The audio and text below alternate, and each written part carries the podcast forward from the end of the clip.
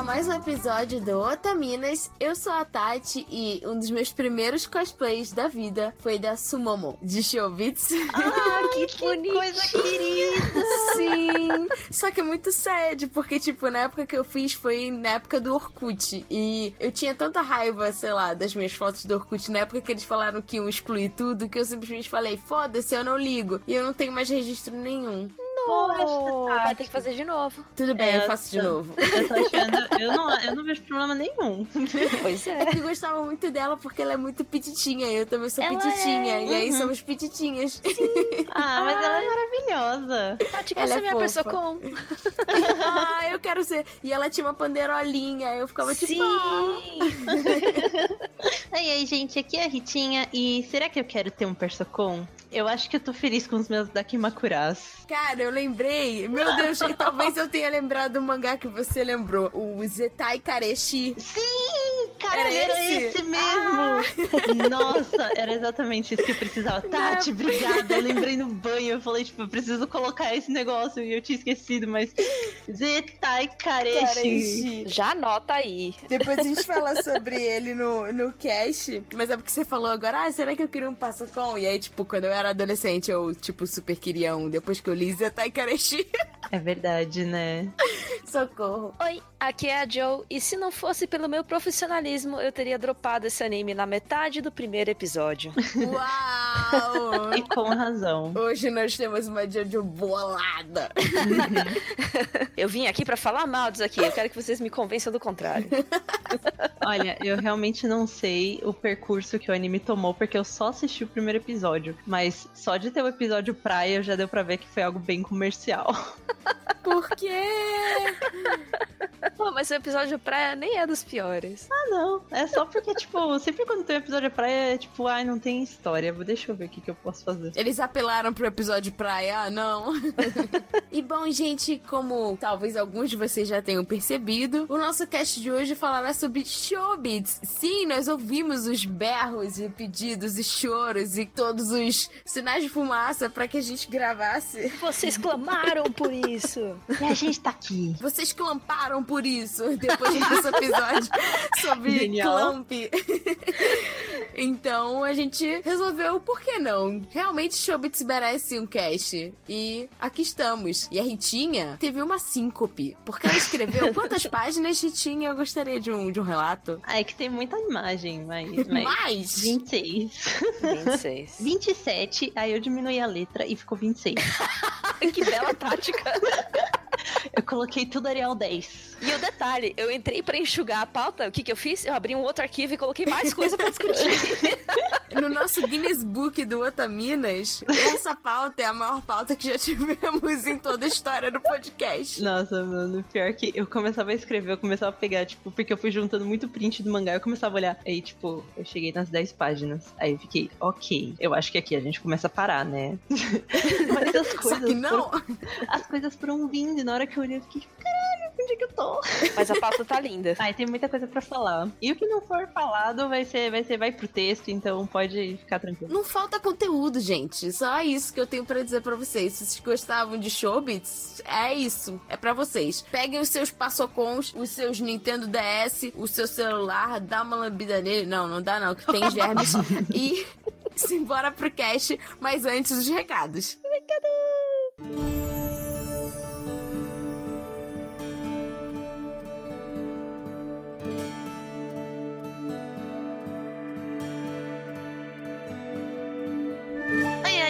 tudo bem? Sejam bem-vindos para mais uma sessão de recados do Taminas. Aqui é a Ritinha E aqui é a Joe. e a gente veio trazer. Recados e e-mails. e lembrando que o Otaminas é um podcast realizado pelo portal Anime Crazes de notícias e curiosidades sobre a cultura pop asiática. Se você quiser ajudar na produção do Taminas, nós temos campanhas de financiamento contínuo no PicPay e no Apoia-se. Você pode ajudar o nosso projeto a crescer cada dia mais. Ajudando no PicPay ou no Apoia-se, você tem acesso antecipado aos episódios do Otaminas e um grupo privado maravilhoso com a equipe e a produção e todos os outros apoiadores. Que são todos uns queridos. E vira e mexe o pessoal é, organiza eventos e festinhas e afins. Inclusive esse final de semana eu estive em um. é o pessoal do Anime Crazes que puxa, mas uh, eventualmente a galera do Otaminas vai também. Tá todo mundo incluso. E vamos ter festinhas também agora do semestre, né? É, a família Ota Crazy sempre crescendo. Semestralmente a gente faz um encontrão com os apoiadores também. A gente vai num karaokê e se diverte pra caramba e é muito gostoso. É incrível pensar que a galera vem de outro estado para esse encontro. Eu, não eu, é? Eu ainda não, não tanquei, assim, tipo, não Gente, eu fico chocada também. Bom, e se você quiser fazer parte disso tudo e, além de tudo, ajudar a gente a crescer, acessa lá picpay.me barra otaminas ou apoia se barra otaminas. O PicPay eu particularmente acho mais legal porque ele tem o um sistema de cashback, então várias vezes, vários pagamentos que você faz, você recebe dinheiro de volta. E o dinheiro que fica lá na conta do PicPay, ele fica rendendo. Então eu só vejo vantagem. Isso é muito bom. Recentemente eu finalmente comecei real a usar o PicPay e eu já recebi bastante cashback. E, e então, a gente acha que é fake, sabe? Mas só que aí nisso a gente começa a receber as sempre deixa as notificações ligadas também, porque eles avisam quando é, quando é cashback. É verdade, verdade. É, eu uso para pagar conta, eu uso para pagar amigos, eu uso para colocar dinheiro no bilhete único. É muito versátil. E agora eles estão. Pagamentos que você faz via PicPay em restaurante também, você recebe um monte de, de, de brinde, de cashback. Meu, só vai no PicPay. E essa galera linda que já apoiou e que é tão unida e que está lá no grupo do Telegram se divertindo e se apoiando e. Tudo de bom e de melhor. Interagindo. Tudo de... É, vamos agradecê-los agora. Puxa a lista aí, Ritinha. Na nossa pequena lista, que só cresce, graças a Deus, não é mesmo? Ainda bem. Então vamos para a chamada, não? Vamos lá. Alexandre Nunes. Amanda Bernardes. Amanda Natália dos Santos Pereira. Anderson Corte. Bárbara Rosa. Beatriz Rebelo. Bruna Cristina. Bruno Teixeira. Caetano Osório Silveira. Camila de Souza Peixoto Ribeiro. Di para Campos. Diego Alves Lima. Edith Garcia. Elizabeth Cristina Rocha de Aguiar. Érica Burakawa. Eru. Fazuto Felipe. Felipe Peixinho. Fernanda Marques. Gabriel Flor. Gabriel Machado. Gabriel Cerro. Heloísa Canale da Silva. Heloísa Rocco. Ira Croft. Dion. José Veríssimo. Leonardo Lacê. Lorena Fernandes Albuquerque. Luiz Lacerda. Luan Carlos Sauer. Luan Luiz. Lucas. Lucas Haru. Luciene Nascimento. Ludmila Nazaré. Michael Mizuhara. Maria Luísa Moita. Mariana Souza. E a dupla do barulho, Marisa Cantarino E Marli Cantarino. The Best Gêmeas. Não é? Muito queridas. Uh, Maiara. Isaki. Miloca. Pablo Jardim. Paloma Lourenço Barreto. Ai, rapaz, entrou no grupo é mesmo. Sim! ela tinha prometido que ia voltar e ela voltou. Não é mesmo? Nossa, é, é, muito engraçado que a gente recebe essas interações assim no Twitter e a gente fala, ai meu Deus, aquela pessoa. Sim. Pedro Henrique Marques da Silva. Rafael Tavares da Silva. Rafael Trinta Medeiros. Rafaela Lima. Rafaela Cavalcante. Richard Kazu Serikawa. Roberto Leal. Diretamente de Berlim. Diretamente de Berlim, não é mesmo? Sakura. Tainara Kércia Alves. Tiago Bastos. Nortelli. Walter Matheus Vidigal. Vinícius Paiva. E William Kurosawa. Outro direto do Japão, a Bia também. Direto... E não sei se você percebeu, Ritinha, mas os Invisíveis Chan sumiram. É, no caso é porque a gente deu nome aos bois. Exatamente, eles decidiram sair do apoio anônimo e agora são públicos. Então, os nominhos novos aí, alguns deles eram Invisíveis Chan.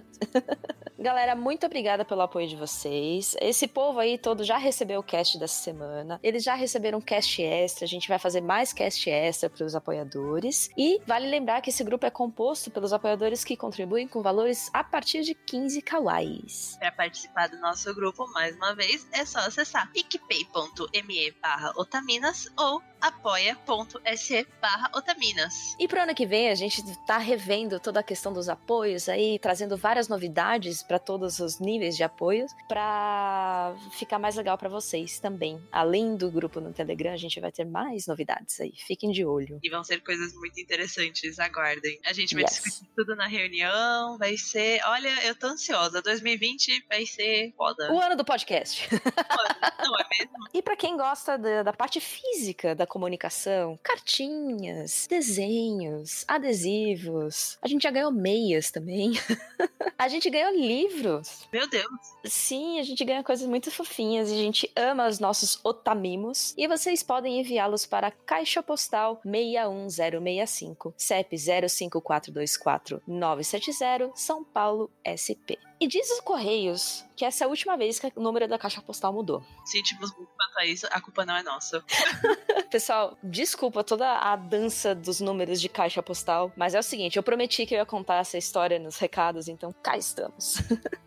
lá atrás, quando a gente começou com a questão da caixa postal, a gente, eu fiz um contratinho lá nos Correios, tudo bonitinho, uma duração de seis meses. Era um número antigo, o primeiro aquele que a gente tinha divulgado. Quando eu fui fazer a renovação desse contrato, quando venceu agora em setembro, a agência dos Correios estava em reforma e eles estavam mudando as caixas postais de um lado para o outro da agência, fisicamente. Só que nessa mudança, ao invés, eu não sei por que cargas d'água, ao invés deles simplesmente pegarem o armário de um lado e botarem para o outro, eles fizeram um novo armário com uma numeração nova. E aí eu pensei, pô, que legal, a gente aproveita já a numeração nova na renovação, não preciso fazer essa troca duas vezes, que ótimo. Só que a pessoa que estava cuidando da lista de números quando eu fui fazer essa renovação não era a pessoa que estava cuidando da lista de números, ou seja, não era a pessoa que oficialmente estava cuidando disso. Então eles deram um outro número para mim.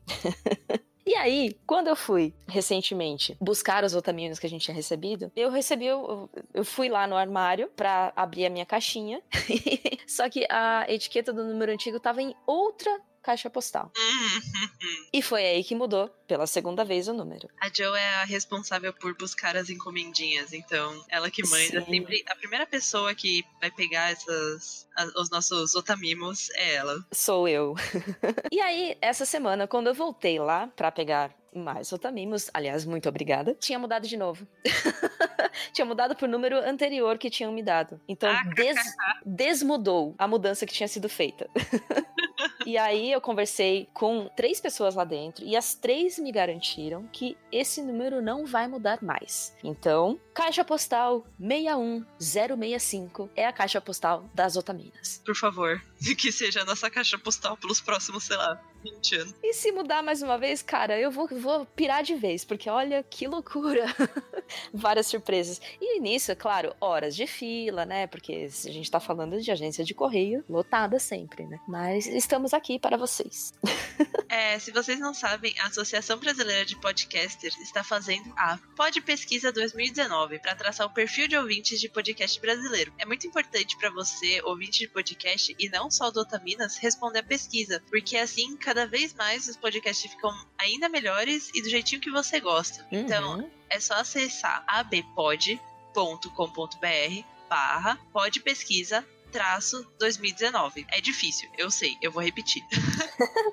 mas o link vai estar tá no post também. Também, mas é, repetindo, se você estiver no carro, então presta atenção. abpod.com.br barra podpesquisa traço 2019. A pesquisa vai ficar no ar até aqui dezembro e depois os dados vão ficar disponíveis para o público. É isso aí, é importante participar, gente, para melhorar cada vez mais o cenário do podcast no Brasil. Dá chance pra gente crescer, para outros podcasts também crescerem. Todo, tem espaço para todo mundo, é igual coração de mãe. Oh, e se você quiser mandar um e-mail sobre o tema do programa ou sobre qualquer outra coisa que estiver no seu coração e você quiser falar conosco, é só enviar e-mail para podcast@otaminas.com.br e avisa lá se você quer que ele seja lido ou não aqui na seção de recados, por favor. Tem muitas coisas que vocês falam que é bem pessoais e a gente quer privar essas informações. Então, em qualquer caso, a gente geralmente pergunta, a gente responde falando que vai ler ou se pode ler o e-mail, mas é sempre importante frisar também. Sim, inclusive, muito obrigada uh, pro pessoal que escreve com essas, esses temas tão pessoais assim. A gente fica realmente tocada e a gente admira muito a coragem que muitas pessoas têm de, de desabafar da forma como desabafam com a gente. Recentemente eu tô com alguns e-mails atrasados, porque geralmente é, a equipe inteira lê junto e a gente tenta dar uma resposta todas juntas. Tá um pouquinho atrasado, porque. Mas isso é por minha culpa, mas eu juro, juro, juro, juro.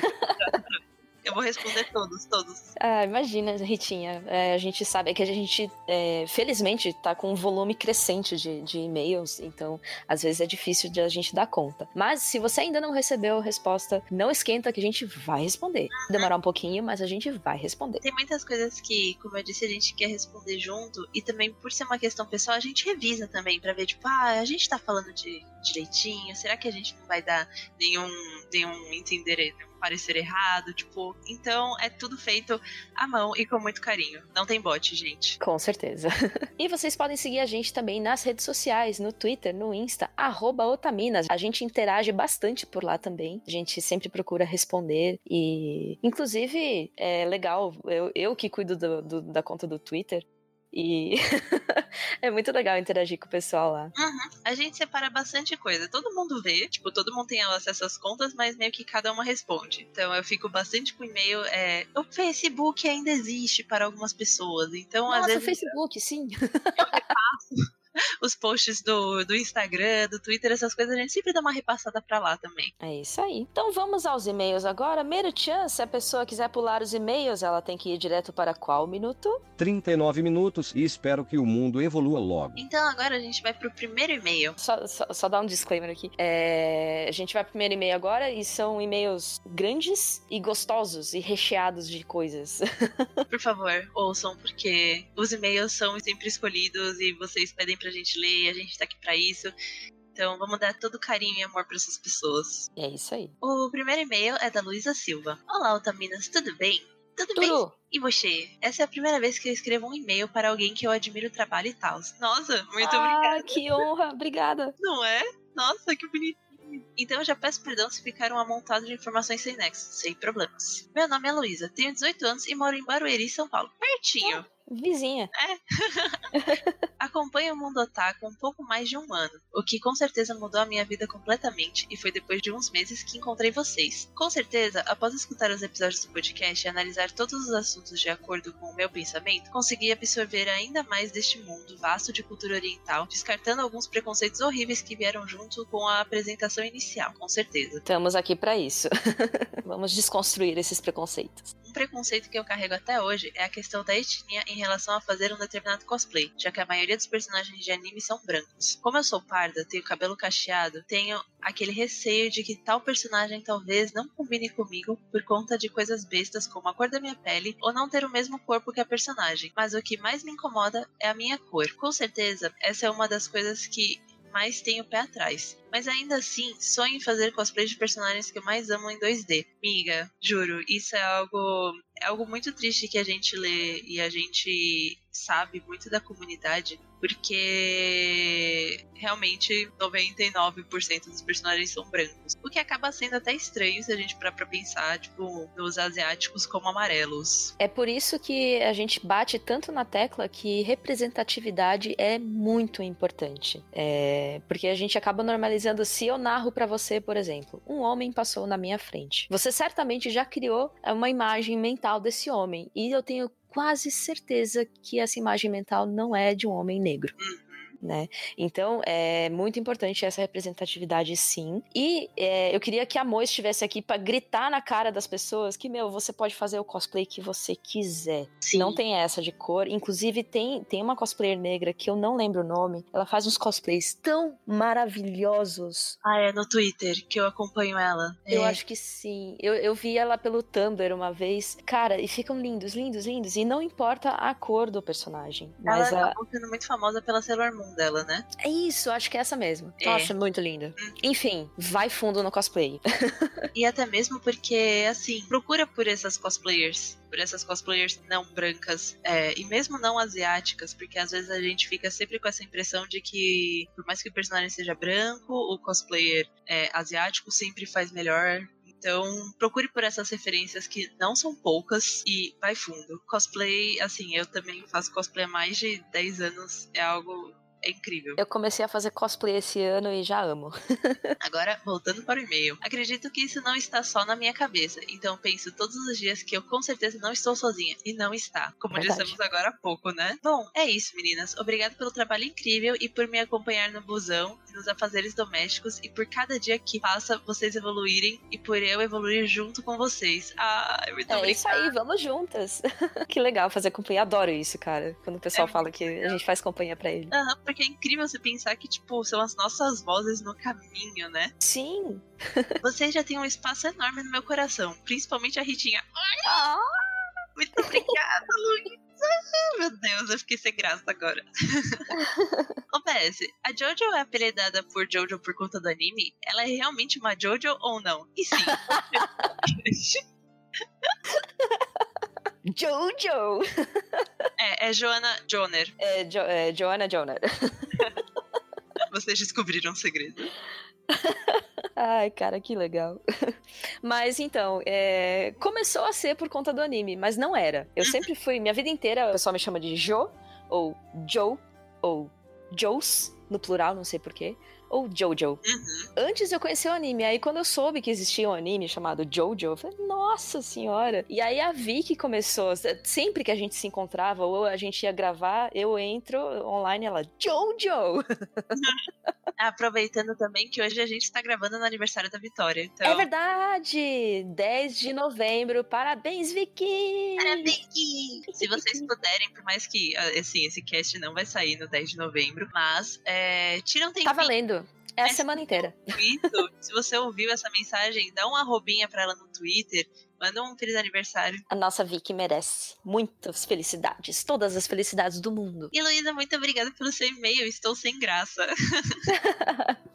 Vamos ao próximo e-mail então. Gabriel Machado. Escrevendo esse e-mail enquanto escuto, já que o assunto ainda está fresco na minha cabeça. Sou o Gabriel Machado. Ano passado fiz um treinamento na empresa em que eu trabalho e era preciso que a gente ficasse cinco semanas na China. Olha que legal. Foi uma experiência incrível. Pessoas de outros países também participaram deste treinamento. Aprendi bastante sobre a cultura chinesa e sobre os chineses. Mas, como nem tudo são flores, passei por algumas situações chatas. 1. Um, pessoas nos encarando o tempo todo. Não tinha um minuto de descanso. 2. Fotos da gente, sem autorização, simplesmente tiravam. 2.1. Algumas pessoas pediam pra tirar e, dependendo do quão cansado eu estava, tirava ou não. gente, uma celebridade, né? Teve recentemente um, um pessoal do meu grupo do. Ah, do, do Kung Fu. Eles foram lá pra China. E aí, sempre que eles vão também, o pessoal fica assim, olhando como se fossem alienígenas. É um barato. É... Ele continua aqui. 3. Sou preto e tenho um black power grandão. Ai, que maravilhoso. Muitas vezes as pessoas tocavam no meu cabelo sem pedir. Nossa, essa invasão é terrível, cara. 3.1. Isso não é exclusividade das pessoas chinesas, pois isso também acontece aqui no Brasil. Pior que acontece mesmo, eu, ve- eu vejo isso acontecer direto. 4. Uma moça que participava do treinamento chegou pra mim perguntando por que eu deixava meu cabelo dessa forma e quando eu ia cortar. Gente. 5. Quando não te interessa. É, eu deixo porque eu gosto, eu corto quando eu quero. Tipo. 5. Essa foi a mais chata e que relaciono mais com racismo. No aeroporto, para voltar pro Brasil, no momento de passar para carimbar o passaporte, o rapaz do balcão ficou muito tempo olhando para minha foto. Fez algumas perguntas, como de onde eu era, o que eu ia fazer, e ainda chamou outra pessoa para analisar com ele. Isso pode ser comum, mas eu era um dos únicos pretos em um grande grupo de brasileiros. Putz, que situação chata, cara. Não tem nem o que comentar. É só Não tem. É. silêncio awkward e chato. Várias pessoas chinesas participaram com a gente do treinamento e foi muito legal ver a forma como eles reagiram aos estrangeiros no início e no final do período. A gente conversava muito com eles sobre preconceito, racismo, machismo e foi incrível ver a mudança das atitudes nelas com o passar do tempo. Ah, que legal. Esse processo de desconstrução realmente é legal quando a gente vai vendo as pessoas evoluindo na nossa frente, assim. Com certeza tiveram mais episódios de racismo que eu ou não lembro ou não percebi. E também situações que aconteceram com outras pessoas pretas que estavam lá nesse período que não cabe a mim compartilhar. Se fizer sentido, podem ler essa carta na leitura de e-mails. Tá aqui. e vocês são demais. Adoro escutar o cast indo e voltando do trabalho e interagir no grupo. Obrigada. Muito obrigada, Gabriel. Ah, eu lembro de você falando dessa, desse treinamento na China, no, no grupo, Gabriel. e ele ainda finaliza, ele acrescenta aqui, dois pontos sobre o e-mail. Sei que o cast foi sobre Japão, mas queria trazer um pouco da minha experiência em um país asiático. Tá Muito- certo? Muito obrigada por isso, Gabriel. Dois, uma experiência legal que tive foi quando fui em uma lojinha para comprar umas comidas. Parecia ser loja de família. Na hora que fui pagar, uma menininha de uns 7, 8 anos foi correndo me atender, com o maior sorriso do mundo e falando em inglês. Tava muito visível a animação dela, foi muito bonitinho. Fofa. Que gracinha. A globalização consegue ser incrível, não é mesmo? Sim! Obrigada por compartilhar essa experiência, é, Gabriel. Realmente, é, eu, eu também tenho relatos de outros, outros conhecidos e tal. Já é difícil é, estar nesses países sendo não oriental, né? Sendo ocidental. E, e eu acho que sendo uma pessoa negra ainda por cima é triplamente é, pior, assim. Mas que bom que você levou de boa, aparentemente.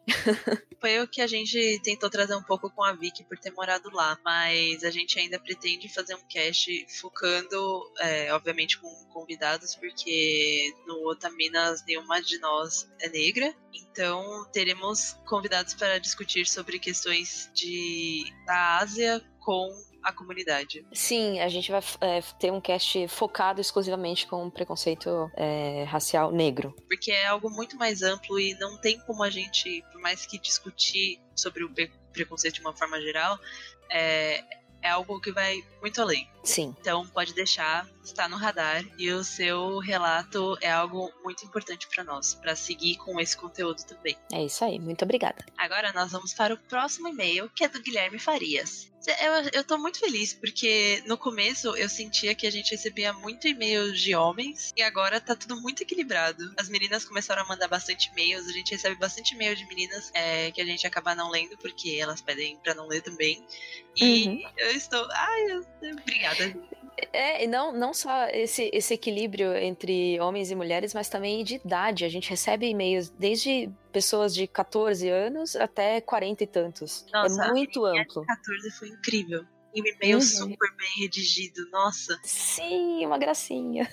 Agora nós vamos para o e-mail do Guilherme Farias. Oi, Otaminas, tudo bem? Tudo sim, Guilherme, e com você? Guilherme aqui. Primeiro, parabéns pelo cast. Ouço vocês desde o primeiro programa. Aprendi muito com o cast e com vocês. Nossa, muito obrigada. É desde Ah. o programa, já estamos juntos há bons 30 episódios. Sim, obrigada por acompanhar. Agora, sobre o programa, Testão Alerta. Estamos preparados? Bem, quando é dito sobre o racismo contra a comunidade asiática e sobre a negra, é falado que não se deve comparar, atribuir diferentes valores e que cada pessoa sente de uma maneira. Isso não é verdade. O racismo com a população negra é violento, voltado à exclusão, extermínio, impedição de ascensão social e política, práticas vistas e sentidas por todos os negros todos os dias por diversos grupos diferentes. Asiáticos também, que participam mesmo que indiretamente do racismo antinegro. É, a gente acabou antecipando e com certeza isso é algo que será trazido com mais um foco. Portanto, ao se dizer que microagressões que a comunidade asiática sofre, tais como apelidos, nomes impróprios, olhares tortos, fetichização, etc., não diminui essa dor, mas nós sofremos em maior escala enquanto nós negros somos mortos, espancados e marginalizados desde o momento em que os meus ancestrais foram trazidos aqui contra a vontade deles até os dias de hoje, ao passo que os asiáticos são bem vistos, como exemplo a serem seguidos, mito de minoria modelo, prósperos, inteligentes, bonitos e comportados, enquanto não preciso dizer o estigma dos negros? Guilherme, muito obrigada pelo seu e-mail, pelas informações que você está trazendo. Como você mesma já disse no e-mail, não uma dor não diminui a outra, é, e são questões que devem ser estudadas e conversadas de maneira diferente.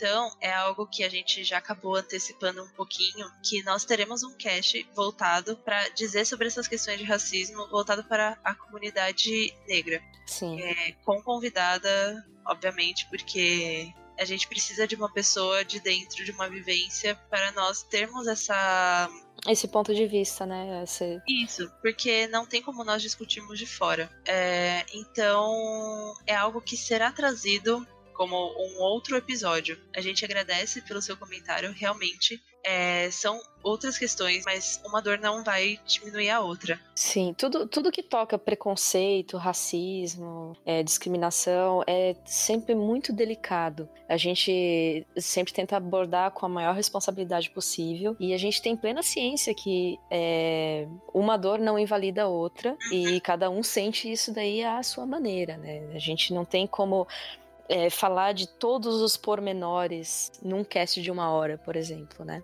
Então a gente tenta fazer o, o, o melhor dentro do, do, espaço que a gente tem. E esse tipo de feedback é muito importante pra gente. Porque acrescenta muito na discussão. Foi um e-mail que a gente no momento que nós, nós lemos os e-mails antes de trazer para cá, é, então a gente já te respondeu e é algo que não podia ficar fora dos recados, que outras pessoas também precisariam ouvir. Aí nisso você conclui o e-mail com concluindo: racismo contra asiáticos são apelido, contra negros, morte e exclusão. No caso da Ásia, a gente tem também a questão de morte e exclusão, exatamente pelas brigas que eles têm entre si. É, tanto com japoneses e coreanos, que foi trazido a questão do cash, que são assuntos muito delicados. A comparação é injusta e é por alguns grupos usada para piorar a imagem dos negros. Espero ter sido útil ao debate. Adoro o programa. Você foi incrível. Sim. É, PS, não falei do mito da democracia racial e miscigenação, que foi resultado em grande parte do estupro de negras e índias. É, assunto profundo e delicado, né? Como a gente já falou, a miscigenação é, foi forçada, não só aqui no Brasil, mas é de fato é é bem tenso o assunto. E bom, o que a gente pode dizer por hora é que iremos estudar e esperamos que o próximo, o resultado desse próximo episódio também chegue a você e que te agrade e que você traga também mais das suas críticas construtivas para que a gente continue a trazer esse conteúdo e crescendo cada vez mais, todo mundo junto nessa corrente. Sim, por favor. então, um abraço. Guilherme Henrique Farias, 23 anos. Mande um salve para a Otamina de Osasco. Aqui é Carapicuíba. É nós quebrada. Olha Sou aí! eu. Sou eu, cara. Então, prazer, Ritinha. A Ritinha da, das quebradas. Eu morava em Carapicuíba também, viu? Ó, a Jo também. Aqui é toda a Zona Oeste. Ó, mano, é nóis. É. O Ceru do Anime Crazy também é de Carapicuíba. É, a gente vai dominar São Paulo. Uhum. Todos os periféricos. Isso aí. E vamos nós ao último e-mail, que é o e-mail da Ana Flávia Ratano. Ai, ela foi a que encontrou com a gente no Anime Friends. Ai, é verdade, uma fofa. Gente, ai, que legal. vamos lá. Olá, Otaminas. Tudo bem com vocês? Espero que sim. Sim, está tudo bem conosco. bem, já vou avisando que este será um longo e-mail. Não sei como começar direito, mas vamos lá. No último podcast, Preconceito e Discriminação no Japão, nunca me senti tão representada na minha vida. Oh, meu Deus. Caramba! Sou descendente de japoneses e por conta disso já ouvi todo tipo de coisa, principalmente por ser o típico estereótipo de um asiático: cabelos e olhos escuros, baixinha e tiro notas altas. Na escola, por conta das minhas notas altas, já me disseram: claro que tirou 10. É japa? Não, gente, é claro que tirou 10, ela estuda, né? Também houve outra situação em que eu levei um cubo mágico para a escola e depois de montar falaram: é claro que você sabe montar. É japa. Ai, Cara, gente. eu não sou japa, eu já montei cubo mágico também, mas eu segui as instruções. Ou tinha que ser japonês mesmo. É. É como se todo o meu esforço e trabalho duro estivessem sido jogados fora apenas por ter olho puxado, entre aspas. Outra coisa horrível que fazem é quando puxam o olho para ficar, entre aspas, igual ao meu. E muitas vezes meus amigos já fizeram isso. Eu até ri junto, só para não pagar de chata. Mas atualmente, quando fazem isso, desculpe o palavreado, faço cara de cu pra pessoa. Tá certíssima. Tá certíssima. E, gente, 2019 ter que aturar essas coisas é. Pelo amor, né? Partindo para outro tópico agora. Quando a Ritinha, desculpe se estiver escrito errado, Tá escrito certo, gente. É, ai, gente, é só, é só porque eu coloco diferente no Twitter. É, porque ela escreve como fala, com T, C, H e tal, mas é Ritinha, tá tudo é, certo. É tudo Ritinha, gente. É só porque é, é um jeito que eu consegui de não precisar usar underline, tipo, quando eu crio. Ah, boa. Então, quando a Ritinha contou sobre o namorado dela, lembrei de um caso que aconteceu com a minha irmã mais velha. Na escola, ela conheceu um menino otaku, e ele só quis ser amigo dela por ela ser descendente de japoneses. E tudo só piorou quando ele descobriu que o nome da minha irmã é Saori. Ai, puta merda, a galera do CDZ. Já é, já teve, tô vendo. O menino então começou a chamar ela de Saori, coisa que minha irmã não gostou, e perguntou se ela gostava de anime. Quando ela disse que não, ele achou isso a coisa mais absurda do mundo. Gente, por que ah, porque a japa tem que gostar de anime? Você sabe que eu tenho eu tenho uma amiga que o pai dela é japonês, tipo ele veio do Japão, ele tem um restaurante é, japonês e ela odeia sushi ela não come, nunca comeu. Acha, ela cuspia quando era criança, tipo, não rola. E aí? E assim, tipo, é uma coisa que ela até já falou, tipo, o pai dela nasceu no Japão, mas ela nasceu aqui, ela não é japonesa, gente. Tem que parar essa, essa. Pois é. Bom, ela continua aqui. Outra coisa que me lembrei foi que algumas meninas que gostam de K-pop já chamaram um amigo da minha irmã para sair, por ele ser descendente de japonês também. Óbvio. Indo para o último tópico agora. Quando eu tinha uns 12 anos, Agora eu tenho 15. Comecei a odiar o formato dos meus olhos, a cor deles e a cor do meu cabelo também. Não sei como explicar direito o porquê disso ter acontecido, mas acho que deve ser pelo fato de eu nunca ter visto uma pessoa asiática sendo modelo de propaganda, e por conta disso sempre achava as pessoas que não são asiáticas mais bonitas. Depois de um tempo, passei a aceitar a minha descendência e tenho orgulho dela. É isso aí. Tem que ter orgulho mesmo. Você é incrível, maravilhosa. A gente até te Sim. conhece, então a gente tá falando isso daí é com propriedade, Ana. Exatamente, a gente fala com conhecimento de causa. Você é linda, maravilhosa e incrível. Obrigada por fazerem um cast sobre este assunto. Acho muito importante falar sobre ele. E como não é algo de muita repercussão, penso fortemente que esse cast fez com que mais pessoas soubessem sobre esse assunto e que pensem duas vezes antes de falar. Então, novamente, muitíssimo obrigada. Um oh. grande abraço e que tenham um ótimo dia. Ai, você é muito incrível, Ana. Sim. Ai, você até me passou. Você me passou a continha para jogar Fate Go. Eu preciso te responder. Lembrei agora. não, e assim, é muito legal que a gente tenha esse tipo de, de resposta, porque de fato é um tipo de preconceito e discriminação que é um pouco invisibilizada, justamente pelo que o Guilherme falou no e-mail anterior, né? No, no e-mail dele, é, o preconceito contra o negro é mais tem maior destaque atualmente, justamente por ser entre aspas, assim, novamente não dá para comparar diretamente porque são coisas diferentes, tem uma falsa simetria, mas num, num aspecto muito geral é mais pesado, né? É mais mais evidente, mais mais destacado. Uhum. E aí, essas pequenas coisas que machucam as pessoas no dia a dia, a gente acabou de ouvir o relato aqui da Ana, é, passam despercebidas. Então é muito importante fazer o pessoal enxergar isso. Por isso que não, exatamente por essas questões aqui não dá para comparar. São coisas, é, o nosso preconceito é muito mascarado com piada. Então são, são, dores invisíveis que muitas vezes as pessoas dizem, tipo, uai, mas eu tô brincando com ela. Ah, eu tô tirando sarro. Quando na verdade, tipo, cara. É, então, nunca é só uma piadinha né? Sempre tem alguma coisa por trás. Se, se, não, se todo mundo não tá rindo, se tem uma pessoa que não tá rindo da piada é porque não teve graça. Exatamente. Bom, ela finaliza o e-mail aqui com um PS. Uma coisa que esqueci de mencionar foi que, um dia depois de ter ouvido o cast, meu professor disse que, abre aspas, japonês se referindo a descendentes japoneses, não pode ter sobrenome brasileiro. Fecha aspas. Ué? É como se ele estivesse dizendo que pessoas como eu não são brasileiras. Mas então o que somos? No meu RG diz que sou brasileira, mas não me considero uma. E se eu for no Japão, não me considero japonesa nem brasileira. Muitas vezes já senti que não tem um lugar ao qual pertenço, que eu me encaixe, mas atualmente já não sinto mais tanto isso. Ah. Novamente, obrigada por tudo e que continue com um maravilhoso trabalho. Ana, eu já sei onde você pertence. Você tá dentro do nosso coração. Pode, anotar aí, colocar junto do RG. É uma outra amiga. Uhum, coração Otaminas. Pertencente ao reino das Otamigas. Muito difícil isso mesmo, que a pessoa fica né, deslocada. São mil ideias de caches, mil coisas que a gente quer discutir. É, eu tinha falado com as meninas exatamente por ter essa questão do Kenzo também de gravar um cache sobre o fetiche porque é algo que não, eu sinto que não é levado a sério, só que muitos sofrem com isso. É, tanto homens quanto mulheres descendentes. E, é verdade. E a gente precisa discutir muito, porque. Quanto mais se fala a respeito, mais o assunto é exposto, e mais ele é trabalhado, e mais é desmascarado e enfim, precisamos falar muito a respeito. Até mesmo porque é algo que a gente precisa se policiar. Até eu, como eu falei no cast sobre se policiar, quando eu falei que eu só eu fui, era, eu era a única brasileira, quando na verdade todos éramos brasileiros, era a única não descendente. Então, é todo dia aprendendo um pouquinho. Então a gente aprende e a gente passa pra frente. É isso aí. Então, bora pro cast então, que esses recados ficaram extensos. Claro. e o nosso cast tá uma delícia hoje, hein? Qual que é esse cast? Chobits. Ai, meu Deus. Ah, eu preciso escrever. Então, bora pro cast. Bora pro cast que esse tá da hora.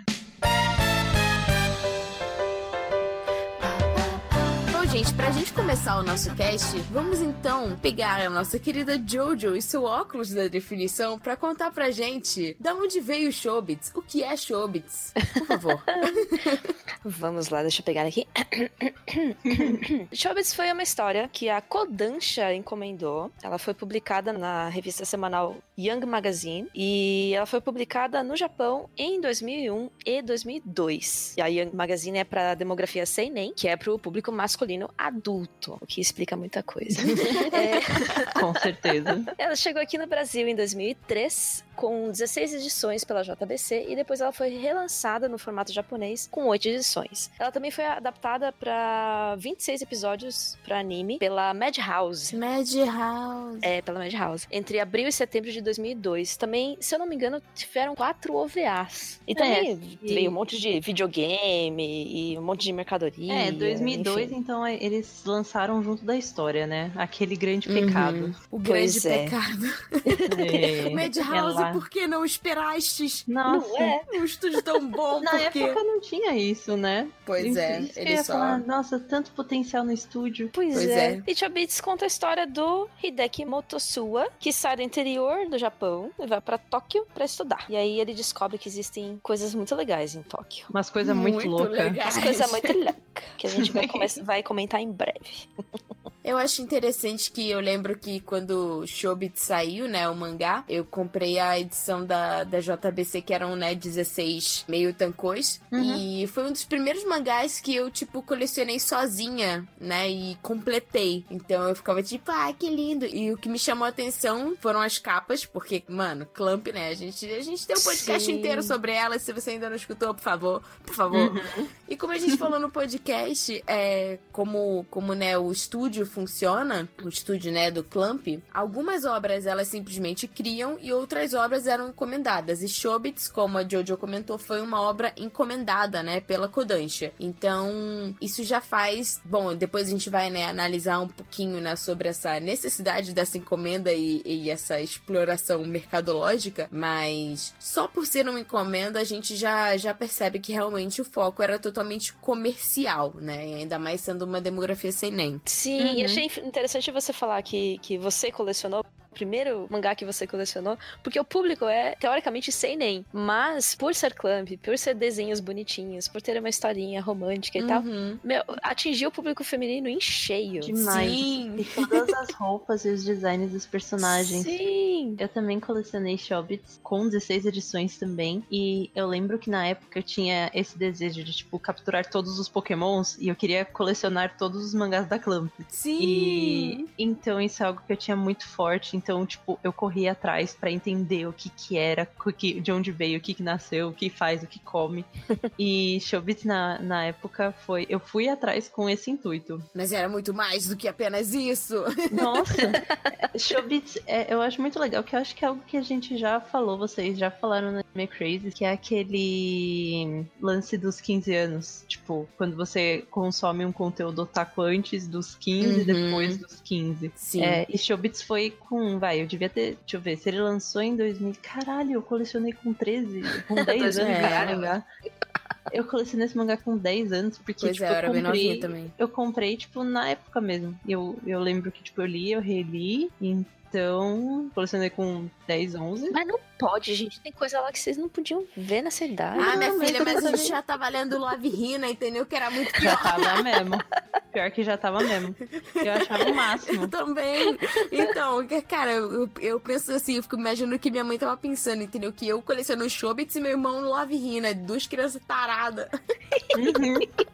Mas olha, eu era meio inocente, assim. Várias coisas, tipo, de Shobits eu não entendi na época. Eu só fui entender quando eu reli muito tempo depois. Uhum. Mas eu sinto que deu um arzinho. Foi diferente.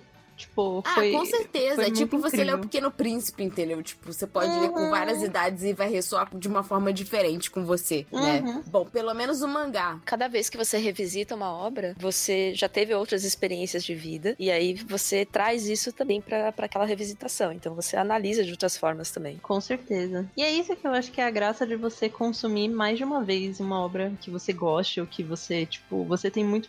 dá pra tirar muito proveito dela. Com Sim, certeza. com certeza.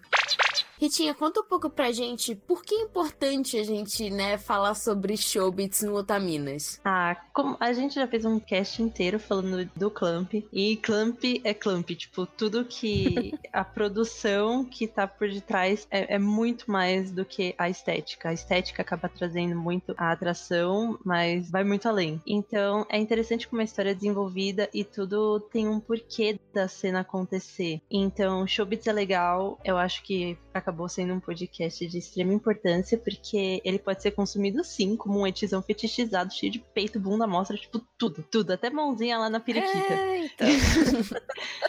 E ao mesmo tempo traz de uma maneira, tipo, bem sutil, tipo, nas entrelinhas, uma crítica social foda mesmo, que é da sociedade tecnológica, não apenas do Japão. E no final a gente entende que Showbiz, assim.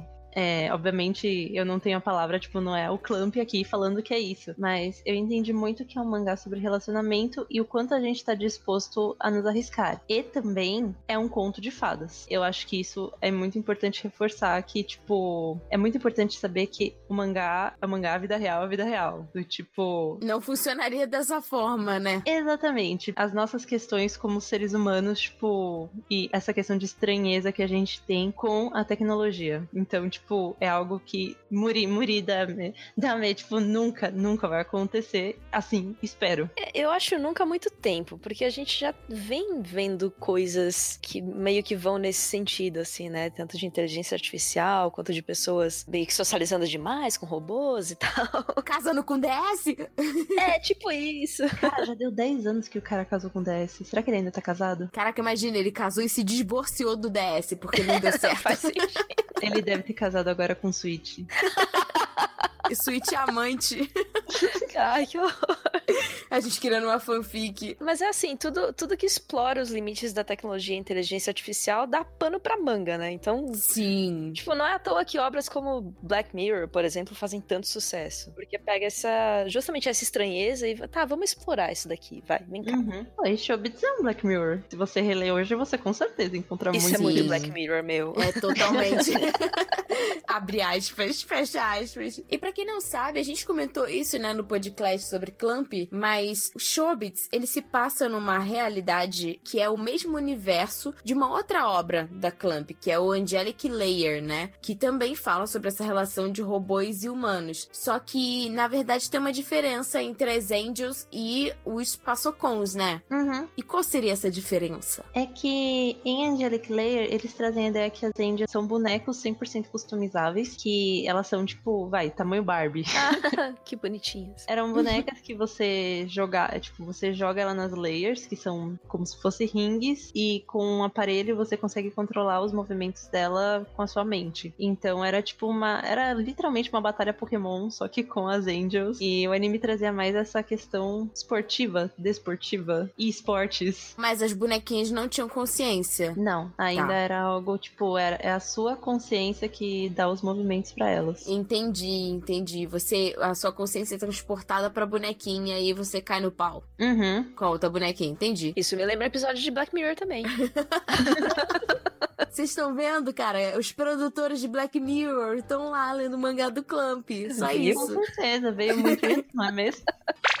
E bom, como a Jojo já começou antecipando a história, eu gostaria que você continuasse contando pra gente o resumo, né? A sinopse de Chobits. Então, o Hideki Motosua é um carinha do interior. Se eu não me engano, ele é de Hokkaido? Isso. É, isso. E ele, o sonho dele é estudar em Tóquio. Aí ele não, não consegue entrar numa universidade, ele vai de qualquer jeito para estudar num cursinho para tentar entrar na universidade. E aí, quando ele chega em Tóquio, ele vê as tais das Persocons numa vitrine lá. E eu acho muito engraçado que ele tem uma mania de falar sozinho. é, sim. Ele fica tendo pensamento em voz alta e as pessoas ao redor vão ficando muito chocadas, assim, com ele. E essa é uma piada recorrente ao longo do, do anime. Então, você sabe que, ó, já começando por aí, no mangá não tem isso não. ah, é? Mas isso, isso é uma coisa que deixa até engraçadinho, assim. E aí ele, ele é louco pra ter uma, só que ele não tem dinheiro pra ter uma Uhum. E esses Persocons são, tipo, uns robôs? Um celular em forma de pessoa? que tem de tamanho, tamanho natural de pessoa até pequenininhos, assim. Tipo a Sumomo que a, a Tati falou. Uhum. Que eu quero uma, inclusive. É. É, muito fofinho, né, cara? Se meu celular pudesse ser, tipo, uma Sumomo, eu super teria. Eu queria que meu celular fosse o Kirby, nossa. é, talvez um pouquinho menos empolgada. É.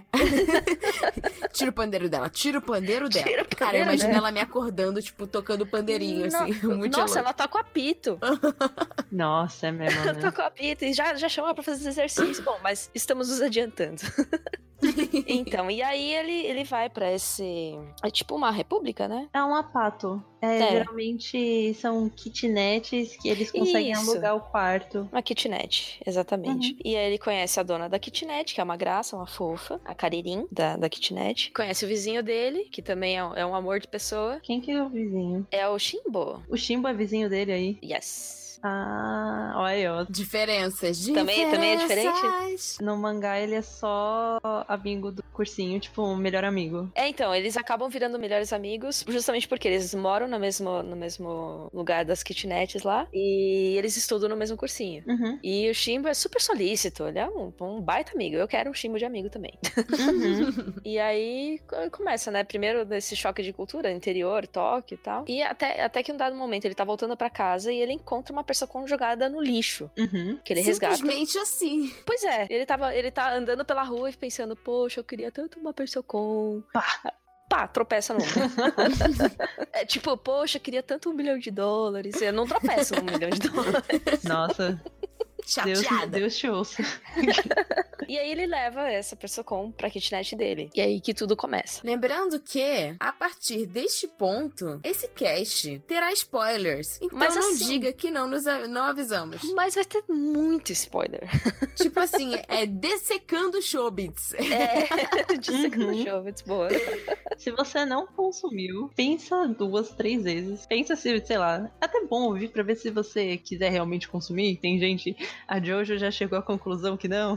É, então. Por exemplo, não é um anime que eu recomendaria para os outros assistirem, mas talvez o mangá seja bom de consumir. É, o legal aqui é que, tipo, a gente vai ter duas visões. A gente vai ter a visão, tipo, do anime e vai ter a visão do mangá. E a gente vai comparar essas visões pra ver se as adaptações, né? A gente já tá vendo que tem diferenças e qual foi a impressão que cada adaptação teve, né? Porque, tipo assim, claro que tem ligação, mas acabam sendo obras diferentes, porque as abordagens acabam sendo diferentes. Ah, sim. Uhum. Uma coisa que eu acho interessante, né? A Ritinha, ela encheu a pauta de imagens, isso é muito bom porque faz a gente lembrar das coisas. E quando eu olho essa vitrine cheia de passocons, me lembra aquela vitrine que tem na, em, se não me engano, em Amsterdã, que é a vitrine daquela loja da, da- das, dos bordéis com as Nossa, meninas na vitrine, né? Uhum. É Boa e aí, comparação. tipo assim, a gente fala, né, de, de passocon... Tem passocon de tudo quanto é tipo. Tem passocon homem, tem passocon mulher, tem passocon que é criança, tem passocon que é pocket. Tem um milhão de tipos de passocon. Mas eu achei interessante, tipo assim, porque esse take em particular só tem passocon mulher na vitrine. E me lembrou muito Amsterdã. Acontece muito de, tipo, no, na série você acaba vendo que passou com os homens, mas exatamente pela É questão da menos, encomenda e demografia, acaba sendo só algo bem sutil. Sim, tanto que eu ia comentar que é, os, os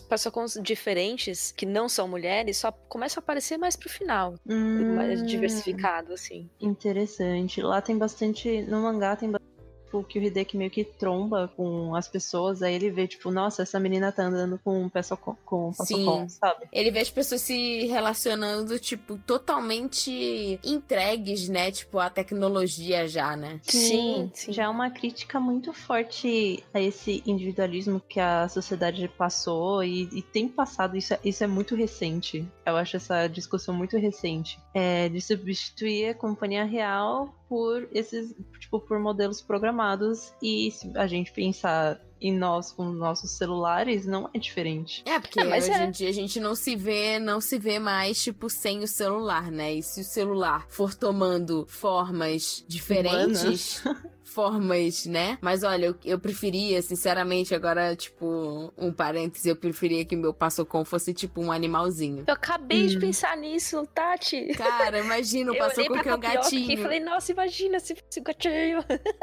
Porque, tipo, é. Que ia ser maravilhoso. A gente ia ter, tipo, gatinhos pra sempre. Uhum. Com a gente. Já quero. Também quero. Eu tô lembrando de eu, tipo, tendo Furby. Ah, Eu criança com aqueles Furbs zoados, enfim. Voltando. o Hideki encontra esse passocon no lixo. Aí nisso, tipo, eles vão fazer toda uma pesquisa pra descobrir se esse passocon é um Shobits. E aí nisso tem essa discussão do que são Shobits. E ela vai até o final. Antes disso, tem uma cena muito problemática que eu já queria botar aqui. Ah, Porque Simbora. antes da pesquisa, ele leva, né, pra, pra kitnet dele ó, a pessoa com que ele encontrou no lixo, que é absolutamente linda. E ela tá Uhum. só enrolada com umas faixinhas, assim, ou seja, tá nua. E aí ele fica tentando ligar, né, essa pessoa com. E busca botão aqui, busca botão lá, e aperta tudo. Inclusive, no anime ele deixa muito claro e explícito que ele apertou em todos os lugares possíveis. Hum, Menos um. E aí, no anime fica muito claro que ele enfia o dedo na Uhum. vagina dela. E aí ela liga. Tadã! E aí, Sim. foi aí que eu quis dropar o anime. Que eu falei, "Pá, tá, qual que é a lógica disso? Eu falei, não, tá, então vamos assistir pra ver. A Ritinha me prometeu que tem lógica, eu vou assistir. Sim. Eu lembro da gente no grupo, tipo, a Jojo, Ritinha, tem lógica isso? Ela sim, assiste. uhum, Ritinha, nani the fuck! uhum. Ele botou o dedo Sim. lá dentro. Gente, essa, essa reação, é- eu acho, ela é genial.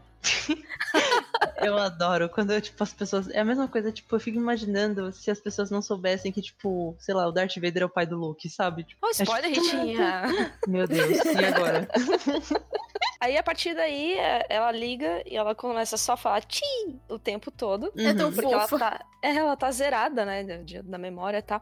Aliás, é, na hora que ele levanta ela do lixo pra levar pra kitnet, cai um mini disc. Uhum. E isso nunca mais é retomado no, no anime. Sério? Sério. Porra, é, gente... Nunca mais pegam isso daí e falam sobre isso. Será que eu já dou spoiler do que é? Ué, Não. pode falar. Acho que quando chegar a hora aí você fala, lembra daquele mini disc? Ah, tá bom, tá bom. Porque assim, é, é- essa cena, eu sinto assim, que quando você consome. É, é o que eu tava falando, que, tipo, dessa dupla interpretação. Então, quando você consome como um cara, tipo, um cara na flor da idade, não sei o quê, tipo, caralho, ele tá tocando na pepeca dela. Mas é, é porque nós- antes disso tem todo um preâmbulo dos dois se conhecendo, né? O, o Shimbo e o Hideki. Os dois, no anime eles têm 18, eu sei que no mangá eles têm 19 anos, né? Uhum. E eles falam que eles querem Persocom pra fazer ligação, pra acessar a internet. E aí, site pornô. O tempo todo eles ficam martelando nessa tecla, que é pra acessar site pornô. Então tem essa, essa construção de que o cara é apenas um tarado. Hum. Por isso que na hora que ele enfia o dedo lá, fala, ah, pronto. Hum, não, aí nisso eu já acho, já acho, nossa, que anime horrível. Eu tô ficando Então! perturbada. Porque assim, tipo, uma coisa que o mangá dá muito a entender que, na verdade, é. Com os 19 anos, ele fala é, do fato dele ser virgem. Me surgiu muito como algo, tipo, dessas questões de você estar com os hormônios à flor da pele. Total. Tanto que uma das primeiras coisas que a Ti faz quando ela acorda, tipo, que ele pega, ele coloca, tipo, uma roupa nela, a, a- tipo, a camiseta que ele tem, é que ela pega, tipo, ela procura, ela vai fuçando, ela encontra a revista pornô e fica imitando, tipo, as poses da revista. Que é o que ele tem, né? Ele, aí- ele mais tem, ele tem uma coleção imensa. Isso. e aí nisso, tipo, tem duas questões. Aqui, que é algo que, tipo, que é essa questão do fanservice, que, tipo, a tia é uma com que ela aprende. Então, tem isso dos primeiros momentos dela fazendo isso. E tudo que a Ti faz é algo muito puro, porque é uma personagem sem nenhuma malícia. É, talvez por isso, tipo, não me incomodou diretamente no começo, porque eu não senti esse. Não me soou como algo malicioso, mas também é um fetiche. Tipo, Sim. seja pela pureza ou mesmo pelas atitudes infantis Sim. dela. É, porque ela parece uma. Ela parece uma criança, ela não é desenvolvida como uma mulher. É, então, aí eu achei isso bem problemático também. Porque rola uma fetich... fetichiza... fetichização, meu Deus do céu, como essa palavra é difícil de falar. Eu podia ter um compilado de, de todas as vezes que, que a Jojo já tentou falar nos casts. Tem essa, isso em cima dela, e ela é muito parecida com uma criança nesse aspecto, e aí Uhum. me remete um pouco à pedofilia, entendeu? Isso me remeteu ao que a gente discutiu no Dia das Namoradas, no cast, que foi sobre masculinidade tóxica. Do quanto a gente espera que, tipo, as mulheres sejam virgens e não entendam bulhufas, tipo, de sexo, enquanto os homens sejam, tipo, monstros sexuais que, tipo, batem punheta desde os 13 anos. Sim. E que, tipo, transaram no mínimo com 10 pessoas. Então, tipo, acaba entrando muito. Eu senti que entrou nessa, nessa questão. E aí nisso é algo que, tipo, a relação de todos os personagens com as Passocons. Então, tipo, mais pra frente vai aparecer o Minoru, que é o menino que entende de tecnologia. Só que é uma criancinha com, tipo, várias Passocons, tipo, com pouca roupa, web namoradas. O moleque tem 12 anos. Sim, e ele é, mano, ele é a Tirando o fato dele ser um personificação. prodígio, um gênio. Uhum, Mas ele é a personificação daquele cara solitário, com várias, tipo, webs namoradas que desistiu do mundo real. Isso se dá muito. O trama dele se dá muito em relação, tipo, a ele ter perdido a irmã. Sim. E ele se sente muito solitário. E aí ele cria a Yuzuki. Que é a, Passo- que é a Passocon com a personalidade e aparência da irmã, que faleceu há dois anos antes na história. E eu gosto muito que, assim, todos os relacionamentos pelo menos assim, no mangá, eles têm um desfecho com pessoas reais, menos o do Hideki. Então, tipo, o que acontece com o Minoru é que ele entende que relacionar-se com o Passocon não é um substituto para relacionamentos reais. Então, eu achei muito saudável ele terminar a história justamente aprendendo que o Passocon nunca vai, não, não pode, Não é uma válvula nunca de vai escape, né? isso, que ele não vai e ele nunca pode, tipo, ele nunca vai substituir a irmã. Um dos primeiros avisos que o, o Minoru dá pro Hideki é não se apaixone por ela. Ele é muito enfático nisso, ele repete algumas vezes pra ele, inclusive. Sim, isso é muito legal, tipo, a maneira como cada personagem é. Porque os Passocons são personalizáveis. Tamanho, tanto que tamanho real, tamanho tibi, tamanho de bolso, ou simplesmente igual a Yumi-chan, que é a Kohai do Hideki, que é uma menina que tem meio que um um crushzinho pelo Hideki, ela tem só um chaveiro, que é só pra fazer, tipo, ligação. Que dá muito pra gente relacionar como se fosse, tipo, um celular flip no Japão que manda e-mail. Sim, ela, ela, ela escolhe propositalmente não estar tão envolvida com a tecnologia, né? Tipo, o mínimo possível. Uhum. E isso acontece é, exatamente porque ela gosta de uma pessoa. Bom, a gente já, a gente já pode falar, né? Ela, Ela gosta go- dele. Ela gosta do, do cara da padoca. É, o padeiro. O É, cara que e é um é- sonho. É, Desculpa. adorei. Meu O cara que é um pão. Ele é um pãozinho. É o Eda, né? Hiroyasu Ueda. Isso. É, o que acontece é que é, o Ueda é um personagem que aparece mais pra frente, que ele é dono de uma padaria. Uma padaria, confeitaria, uma doceria, um lugar maravilhoso onde pessoas ficam felizes. Menos ele, coitado. Que ele tem uma cara muito triste. É que a historinha de vida dele é, é triste, né? É triste demais. Então, tipo, ele abre o negócio dele e ele é péssimo com matemática. E aí ele decide, tipo, comprar meio que um, um passocom pra ajudar ele a fazer as contas de finanças, não sei o quê. E quando ele vai na loja comprar o passocom, ele já compra o modelo ultrapassado, porque pra ele foda-se essa tecnologia, eu só quero alguém que faça conta pra mim. Mas aí, o que acontece é que o passocom, ele acaba se apaixonando pela Passocom, pela, pela robô. E... Olha só, no, no anime, ele entra na loja e já é amor à primeira vista. Ele olha Uhum. aquele Passacom e é tipo, Uhum. é nele que eu vou. Uhum. Nossa, mano. Aí- É porque. É a Por que diferença, né? anime? Aí o, o lojista fala assim, não, mas esse já é meio passado, não sei o que. Ele fala, não, não, não interessa, eu gostei dessa, eu quero levar essa daqui. Não. É, então.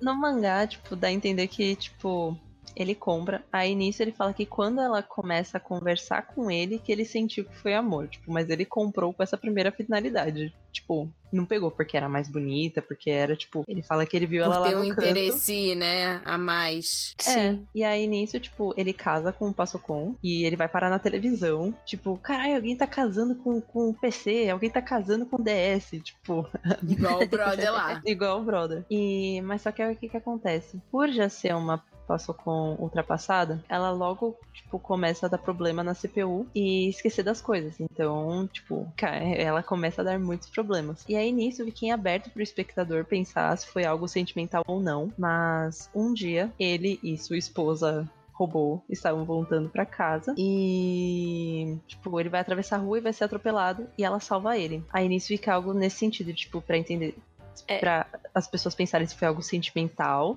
da É, robô, ela, ela, foi algo programado pra isso. ela empurra ele pra fora da, da rua e se Uhum. joga na frente do, do caminhão. Acho que era um caminhão. Uhum. É, um caminhão, um carro. Esse arco me fez pensar muito um, par- um paralelo com pessoas com Alzheimer. Porque a Uhum. doença degenerativa também vai, ser, vai funcionando dessa forma. Ela vai Sim. começando a esquecer coisinhas, aí começa a esquecer cada vez mais, e de repente muda de personalidade. Aí a pessoa que convive com, com a pessoa com, que tem Alzheimer já não reconhece mais a- a- Uhum. né, aquela pessoa querida lá.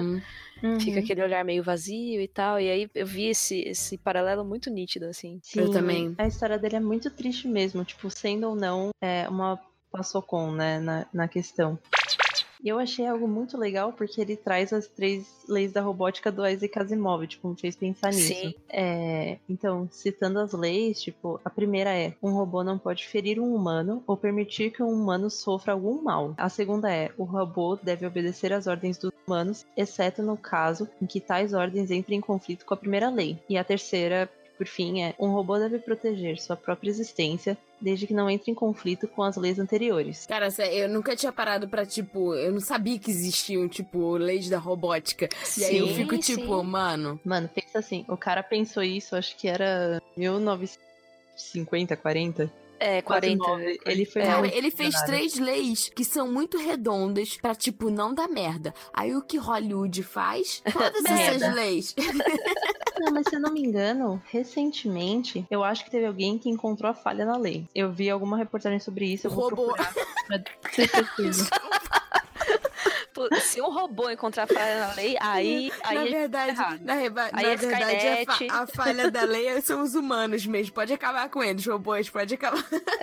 E aí nisso, me trouxe muito, porque assim, no mangá, citam as três leis da robótica, mas jeito que, que tipo, é literalmente Uncanny Valley, que a gente vai explicar mais pra frente. É, que o que que acontece? O Hideki pergunta pra Chitose, que é a Karirin. Ele pergunta pra ela, tipo, por que vocês chamam eles de Passocon, tipo, personal computers, ao invés de chamar de robô?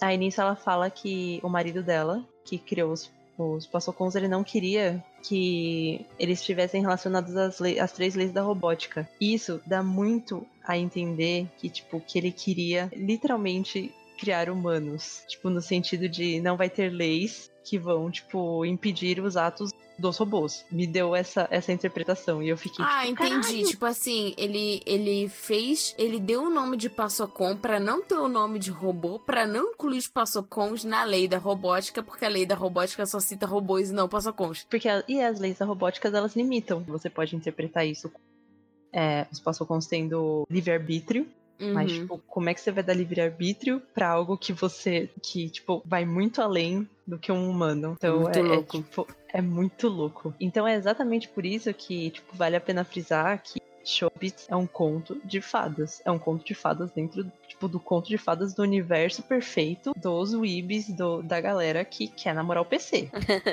É, então, por isso que eu acho que esse conflito da experiência que a Jojo teve, né, com o anime, com a experiência que se tem lendo o mangá, é bem compreensível. Porque, tipo, a Clamp, o que eu gosto de pensar que aconteceu, porque, tipo, a gente admira muito Clamp e eu não acho que elas simplesmente, tipo, se venderiam pra fazer um mangá pra punheteiro. A editora chegou e falou: a gente precisa de um mangá para esse público, sem nem, e vocês fazem o que vocês acharem melhor. E, tipo, elas tiveram que fazer uma coisa que, tipo, que atingisse esse público, mas eu acho que no mangá elas conseguiram meio que dar uma volta e, na verdade, fazer com que esse público que quer casar com DS se pergunte sobre para onde vão as relações humanas e como eles lidam com isso no dia a dia. Eu acho que, tipo, o mangá foi mais reflexivo, enquanto o anime, sinceramente, tipo, eu não sei, tipo, como elas deixaram isso ser aprovado do jeito que a Jojo tá contando, sabe? Pois é. Também, também tô achando bem isso. É muito estranho, tipo, simplesmente eles foram lá e fizeram um anime que parece o anime do primeiro anime do Fruits Basket, que tipo não segue o não segue o mangá, né? Você segue mais ou menos a ideia, Uhum. mas eles viram como uma forma tão mercadológica que eles simplesmente exploraram a premissa tipo da robozinha que é tipo o sonho de consumo de qualquer punheteiro da vida Uhum. e tipo, ah, vamos vamos colocar ela em situações que sejam favoráveis. E aí no meio a gente bota meio que um romance pai e é isso aí. No, no mangá tem o, o cara que sequestra ela pra, pra trabalhar como cam girl? Sim, Ah, tá. Eu lembro de uma coisa dessa. mas não, ele não sequestra ela. Tipo, na história tem dois momentos que ela é, ela é, ela, tipo, ela some do ID, que é esse primeiro momento que ela tá procurando um emprego.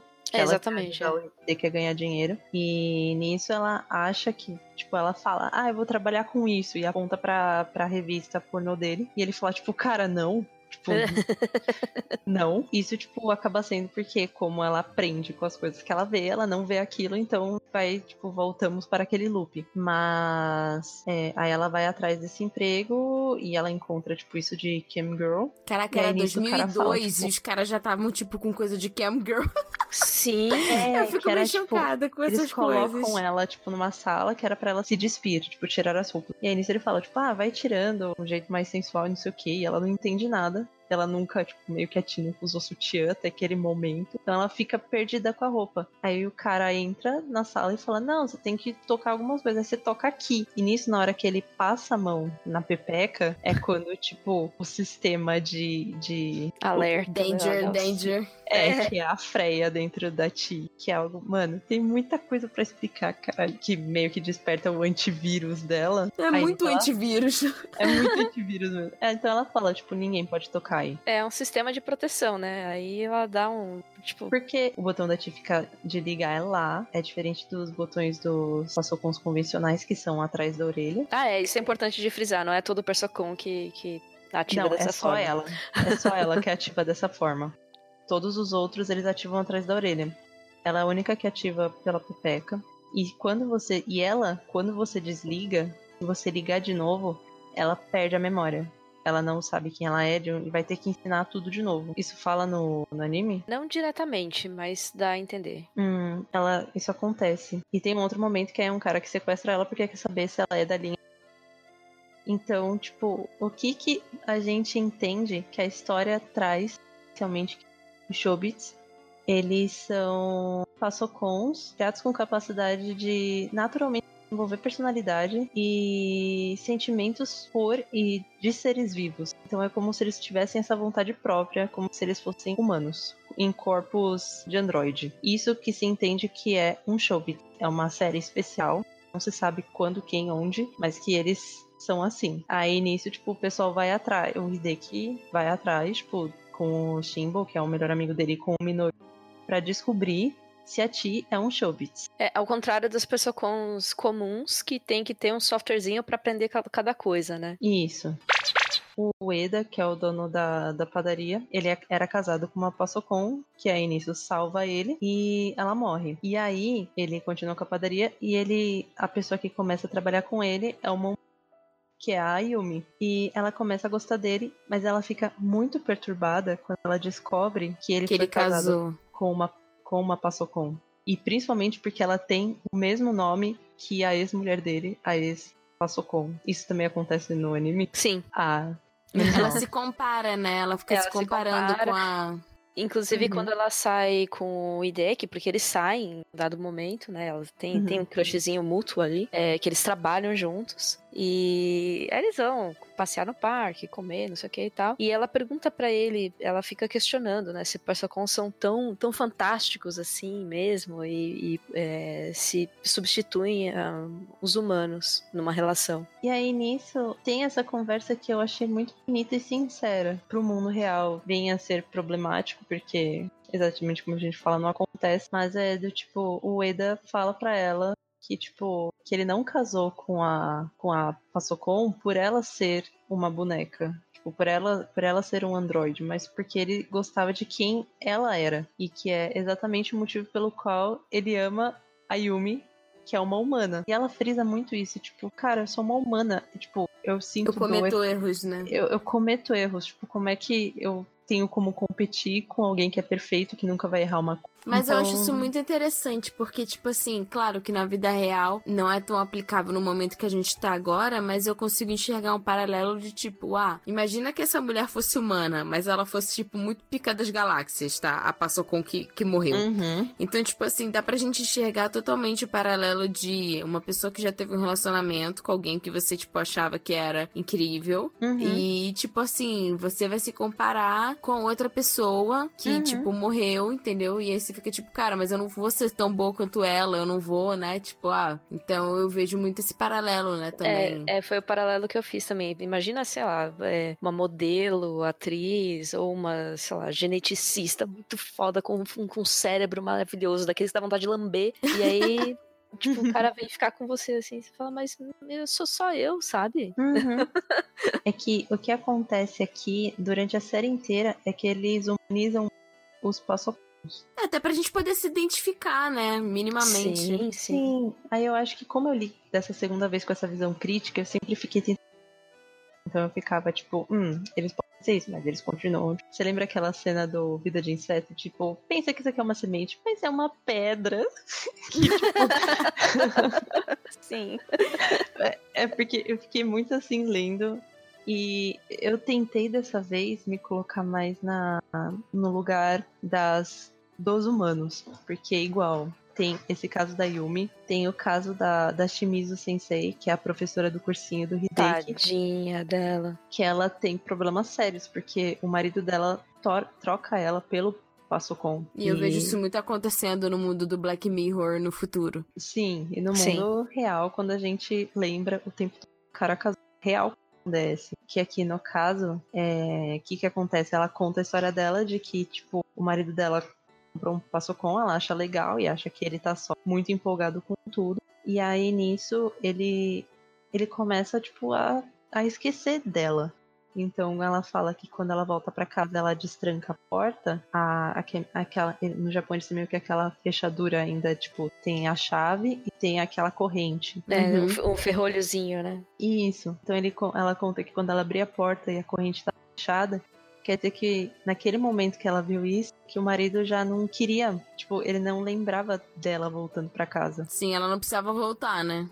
É. E aí nisso que acontece do, do Shimbo, que é o melhor amigo do Hideki, dele se apaixonar e ele tem uma relação com essa Ela é professora. professora, né, dele. É, mas Aham. aqui vale frisar que são dois, são- os dois são maiores de idade. Não estamos falando de, de tipo, Sim. Dois Então, adultos. são dois né? adultos. Relação consensual.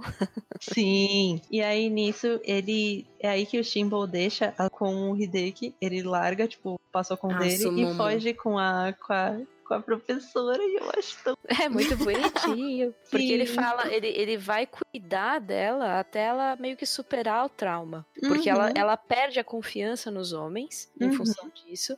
E ela não se diz pronta pra se relacionar com ninguém. Aí ele fala: Não, peraí, vamos, vamos conversar. Aí eles vão. Uhum. é, no anime, pelo menos, eles vão pra um, pra um, um termas da vida e eles ficam lá Sim. Por dias. Sim. é muito legal. Ah, eu tô feliz que pelo menos E é legal que o Shimbo toda hora ele lembra, ele lembra do IDEC, ele liga pro IDEC pra ver, e aí, como é que você tá? Você tá estudando? Eu tô feliz de ver que pelo menos as histórias secundárias, tipo, tiveram um desenvolvimento. Sim. Porque. acho que isso te ajudou a não dropar, né, Jojo? S- Com certeza, porque são bonitinhos os relacionamentos, assim, a- e a forma como eles exploram. Uhum. né? Eu acho que isso se manteve, provavelmente se manteve muito fiel ao mangá. Eu acho que o que acontece muito pelo que você conta no anime que ele rodou em volta dessa fetichi- fetichização na Ti. Haha, viu como não é fácil falar? Não, porque... porque assim, mesmo o mangá, eu não vejo esse mangá tendo seis episódios. É muita coisa. Tipo, a história, ela é muito concisa em si, tipo, por mais que sejam 88 capítulos, tipo, são capítulos rápidos. Não é algo que dá pra destrinchar em Eu acho que, tipo, se fizesse um remake, daria pra encaixar em, tipo, 12, 13. Dá. Ah, muito provavelmente. Porque, de fato, fica muito em torno disso, né? De explorar os sonhos dele também, como, né, o, o virgão Uhum. fica se imaginando com todas as mulheres possíveis da vida dele. Então ele tem Uhum. vários sonhos recorrentes com, com elas e tal. Mas é muito focado nisso. É, no caso, tipo, tem essas cenas. Tem até a cena que ele sonha com, com as três. Mas, tipo, eu acho que são momentos tão curtos. Eu não, tipo, não foi algo, porque assim, juro, é, ler com 12 anos é algo que chama muito a nossa atenção. Mas não foi algo que me marcou como algo, tipo, olha lá, o cara. Apesar que, voltando ao assunto que nós somos. Eu sou uma menina, então aquilo lá pra mim era só. Não estava vendo com, com as lentes de um cara, Uhum, tipo, é. De Claro. um adolescente na flor da idade. E algo que, tipo, que a gente tava falando dos relacionamentos de, dos personagens é o quanto de, de tentar, tipo, o tempo todo humanizar os passocons. É aí que eu acho que entra a história da cidade sem que é, tipo, Ah, eu a achava tão bonitinho o história. personagenzinho, o. Como é que é? A Nata. Atashi. Ah, Atashi. a Atashi. Atashi. Isso. Atashi. É tão bonitinho mesmo. É muito bonitinho o mascotinho do livrinho. É que, tipo, que a Cidade Sem Ninguém, a série de livros dentro da série, dentro do anime, do mangá, que é um personagem coelhinho, que parece um coelhinho que vai em busca da pessoa só pra mim, né? Aí no decorrer da história, tipo, é revelado que a Cidade Sem Ninguém, ela é produzida pela dona do, do apartamento do Hideki, que é a Karirin. Isso. E, e ela é a mãe da Freya, Plot é twist. a tia. Então, qual que é a ideia dessa cidade sem ninguém? O tempo todo, ela tenta trazer para, literalmente, para direcionar. É uma história em que ela publica direcionando para ti, de uma maneira que ela consiga entender quem ela era antes e o que e a história dela, tipo, do passado e do que tá acontecendo no presente, quando ela encontra o Hideki. Uma coisa que eu não lembro, perguntas. tipo, a mãe dela sabia que ela tinha sido jogada no lixo? Foi ela que jogou, É. Por quê? Haha. porque Isso ela que eu não pediu. lembro. Porque ela pediu. Ah, É. Entendeu. Nossa. É. Feels, feels bad, bro. Então, tanto até que ela joga, tipo, no lixo do lado do apata- do apartamento. Por isso que o Hideki tromba com ela. E ela fala que. Será que ela já sabia que ele ia trombar? Será que ela escolheu quem que ia ser o genrinho dela? Aí- Pois é, uma coisa que eu- eh, não ficou muito clara aí é o tempo que se passou entre um, um evento e outro, porque é, a impressão que dá é que tinha passado, sei lá, anos. E aí, de repente, a, a tá ali na lixeira. Pelo que me pareceu, foi coisa de, tipo, semanas ou meses. Dá a entender que acontece isso. Tipo, tem um, tem um plot lá muito louco que acontece. Aí nisso, o marido da, da Karirin morre. E ela realiza o último desejo da Ti, que era, tipo, o desejo da Ti, sendo jogada no lixo, é que ela queria conhecer alguém que gostasse dela por ser ela, e não por ser uma filha daquele casal, não por Uhum. ser, tipo, gostasse dela por quem ela era e não pela história que ela teve no passado. E ela conta no mangá que por muito tempo ela ficou vendo as ela tinha é, olhando e falando tipo, nossa, ela é uma paçoca muito bonita, mas pra estar no lixo deve deve estar estragada, deixando pra lá. Então, eu, eu acredito que tenha sido questões de meses. Uau. Entendi. O que eu achei interessante, né, agora entrando, já que você já abriu é, o leque pra falar da família da Ti, e que a gente vai falar, tipo, né, do que que são os Shobits, Uhum. é que o criador dos Passocons é o mesmo criador dos Angels do Angelic Layer, que é aquele mangá da Clamp, né, que é o Ichiro Mihara. E isso é muito maneiro, porque aí Clamp sendo Clamp, conectando no Clamp verso as obras. Isso é E muito algo- maneiro. Eu acho muito incrível. E, mano, essa cena é tão representada no mangá. Eu comprei é, Shobits e eu conhecia Angelic Layer, mas. E aí depois eu fui atrás, eu comprei os DVDs na Liberdade. E, mano, eu pirei com Angelic Layer. Tipo, Angelic Layer é, é meio que o oposto. Enquanto o Shobits, o mangá é bom e o anime é ruim, Angelic Layer, o anime é muito bom e o mangá é ruim. porque o mangá Por quê, Juro, amiga? de verdade, porque. Ah, posso. Será que eu já dou um spoiler assim de Angelic? Spoiler Pode muito falar. foda. É porque assim, no anime de Angelic Leia, tem uma menina principal lá que a mãe dela meio que se afastou dela. E você descobre que, tipo, a mãe dela se afastou porque ela fica. Ela ficou com vergonha, porque ela ficou paraplégica. Tem uma cena, tipo, trágica, muito pesada, que é tipo dela na chuva. Tipo, tem, tem um porquê. E no mangá dá a entender de que, tipo, a mãe dela meio que se afastou porque ficou com vergonha de o quão incrível que a filha ficou. E, mano, ficou, tipo, ficou muito mal explicado do porquê ela se afastou. Se afastou simplesmente porque ela quis e eu achei que ficou muito, tipo, Eita, que merda é essa, sabe? entendi. Faltou o drama que o anime colocou, né? Isso. E o anime é muito bom, tem umas músicas muito incríveis. E exatamente por essa conexão, é, você acaba tendo, tipo, esses personagens. Você descobre que o Minoru, a irmã dele, é uma das personagens de Angelic Layer e que ela morre. Então é algo que, tipo, pegou muito, tipo, Riding the Kokoro, sabe? Hum. Isso no "Caramba." Showbiz? Uhum. É, no Showbiz você mostra, aparece, aparece no porta-retrato, né? É, é pesadão. E até na cena, assim, mostra no porta-retrato e mostra no, no mangá, mostra uma cena dos personagens de Angelic Layer em... Ela já tá, tipo, pra falecer. Tipo umas silhuetas, né? Uhum. a Ritinha chorando. E aí, Não. né, entrando na história desse, desse pesquisador, que foi o criador dos Passocons e da, das Angels, ele é o pai da Ti e da irmã, né, que é a Ti, o nome original dela é Elda, não é? Isso. Elda, isso. E ela tem uma irmã gêmea, que é a Freya. Uhum. Que é a irmã dela que provavelmente escuta Evanescence, que é a gótica suave. Porque é a Ti que usa roupa preta e tal. É verdade. A Freya É. usa roupa preta e, e a Elsa usa Ti roupa usa, rosinha. é, usa roupa kawaii desu. Então, desculpa, não, não pude deixar de... Eu achei isso bizarro da história, que, tipo, é a Freya que começa, tipo, ter sentimentos pelo pai. Isso, Uhum. ela é a primeira filha e depois veio a, a Elda, né? Uhum. E aí, assim, tipo, o Freud entrou aqui voa- dando uma Pois voadora é. pela janela.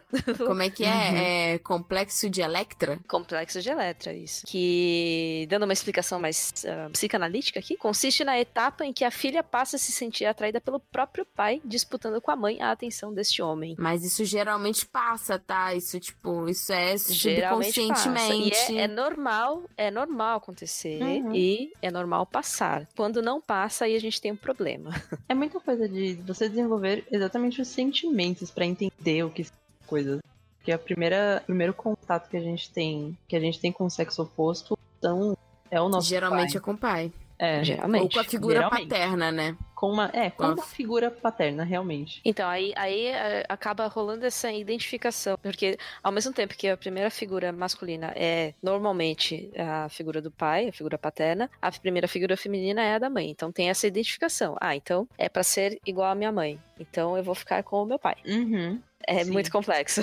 Mano, Seres humanos são complexos. E aí, tipo, o que que dá ruim na Freya? Por que que, por que, que dá ruim? é, então, porque elas foram criadas porque a, a Chitose, que é a esposa do Ichiro, que é o criador de tudo, ela não podia ter filhos. Isso é muito interessante, né? E exatamente por não poder ter filhos e ela, tipo, e eles estarem envolvidos nesse meio de design e tecnologia, é assim que ele acaba criando a Freya. E aí nisso a gente tem esse pequeno probleminha que ela se apaixona pelo pai. E ela começa a ficar muito triste, porque entendeu quanto esse amor dela não seria escondido. E aí, tipo, é assim que acaba surgindo a Elda, que é a Ti, que é, seria que meio que, tipo, ah, agora você tem uma irmãzinha, agora vocês ficar juntos, tipo, olha aqui, É, esquece seu pai, brinca com sua irmã. é, e aí nisso, tipo, mas dá, tipo, esse sentimento que ela tem, muitas aspas, porque, né, estamos falando de, de tipo, passou com ela vai embora e ela, ela entra em conflito com próprios dados. E aí que, tipo, que ela acaba quebrando, tipo, como se ela tivesse sobrecarregado a CPU. Porque no momento que ele cria as duas, ele cria para que elas aprendam, é, são, tipo, são inteligências artificiais. Então a ideia ela é que ela entendesse, que ela criasse, é, que aprendesse sobre coisas.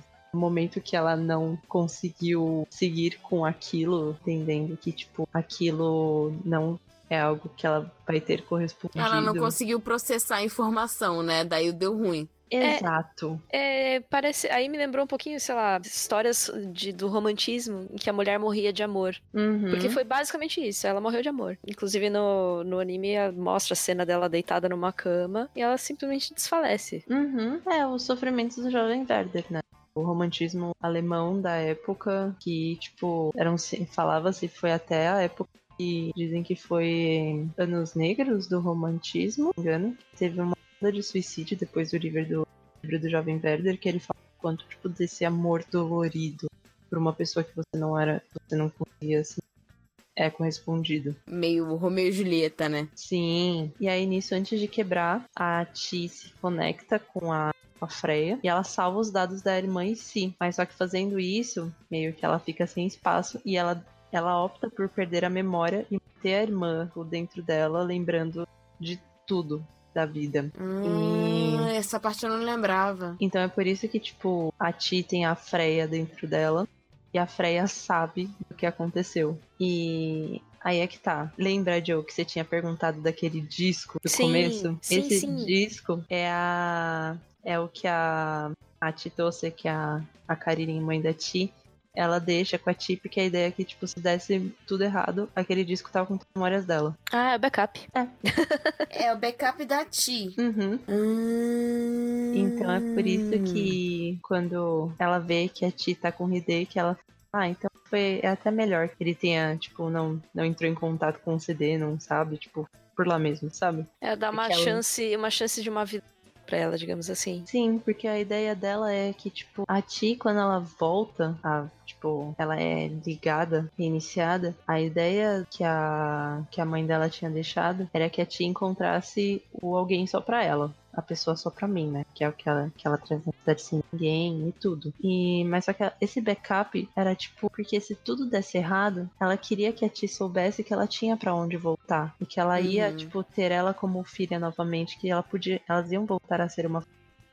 mas que, Entendi. tipo, ela negou porque ela. Porque a Ti pediu pra, tipo, gado e assim encontrar, tipo, pra ir viver, ser amada não por ser uma filha, mas por ser alguém importante. E essa história, tipo, da do plot twist, né, que você comentou, é que, tipo, tecnicamente os, os Chobits, eles deveriam ser diferentes aos Passocons, né? Mas aí você descobre que, na verdade, eles não são tão diferentes assim. A única diferença é que ela acredita que tem coração e sentimentos reais. Pra ela, aquilo lá é real, sabe? E ela vai tratar aquilo sendo real. Tem até um momento que. Eu não lembro se foi o Shimbo ou se foi o, o Eda da Padua que pergunta que a Ti fala, tipo, que sempre quando ela fica triste, ela sente uma dor no peito. E ele fala, mas você foi programada pra sentir isso?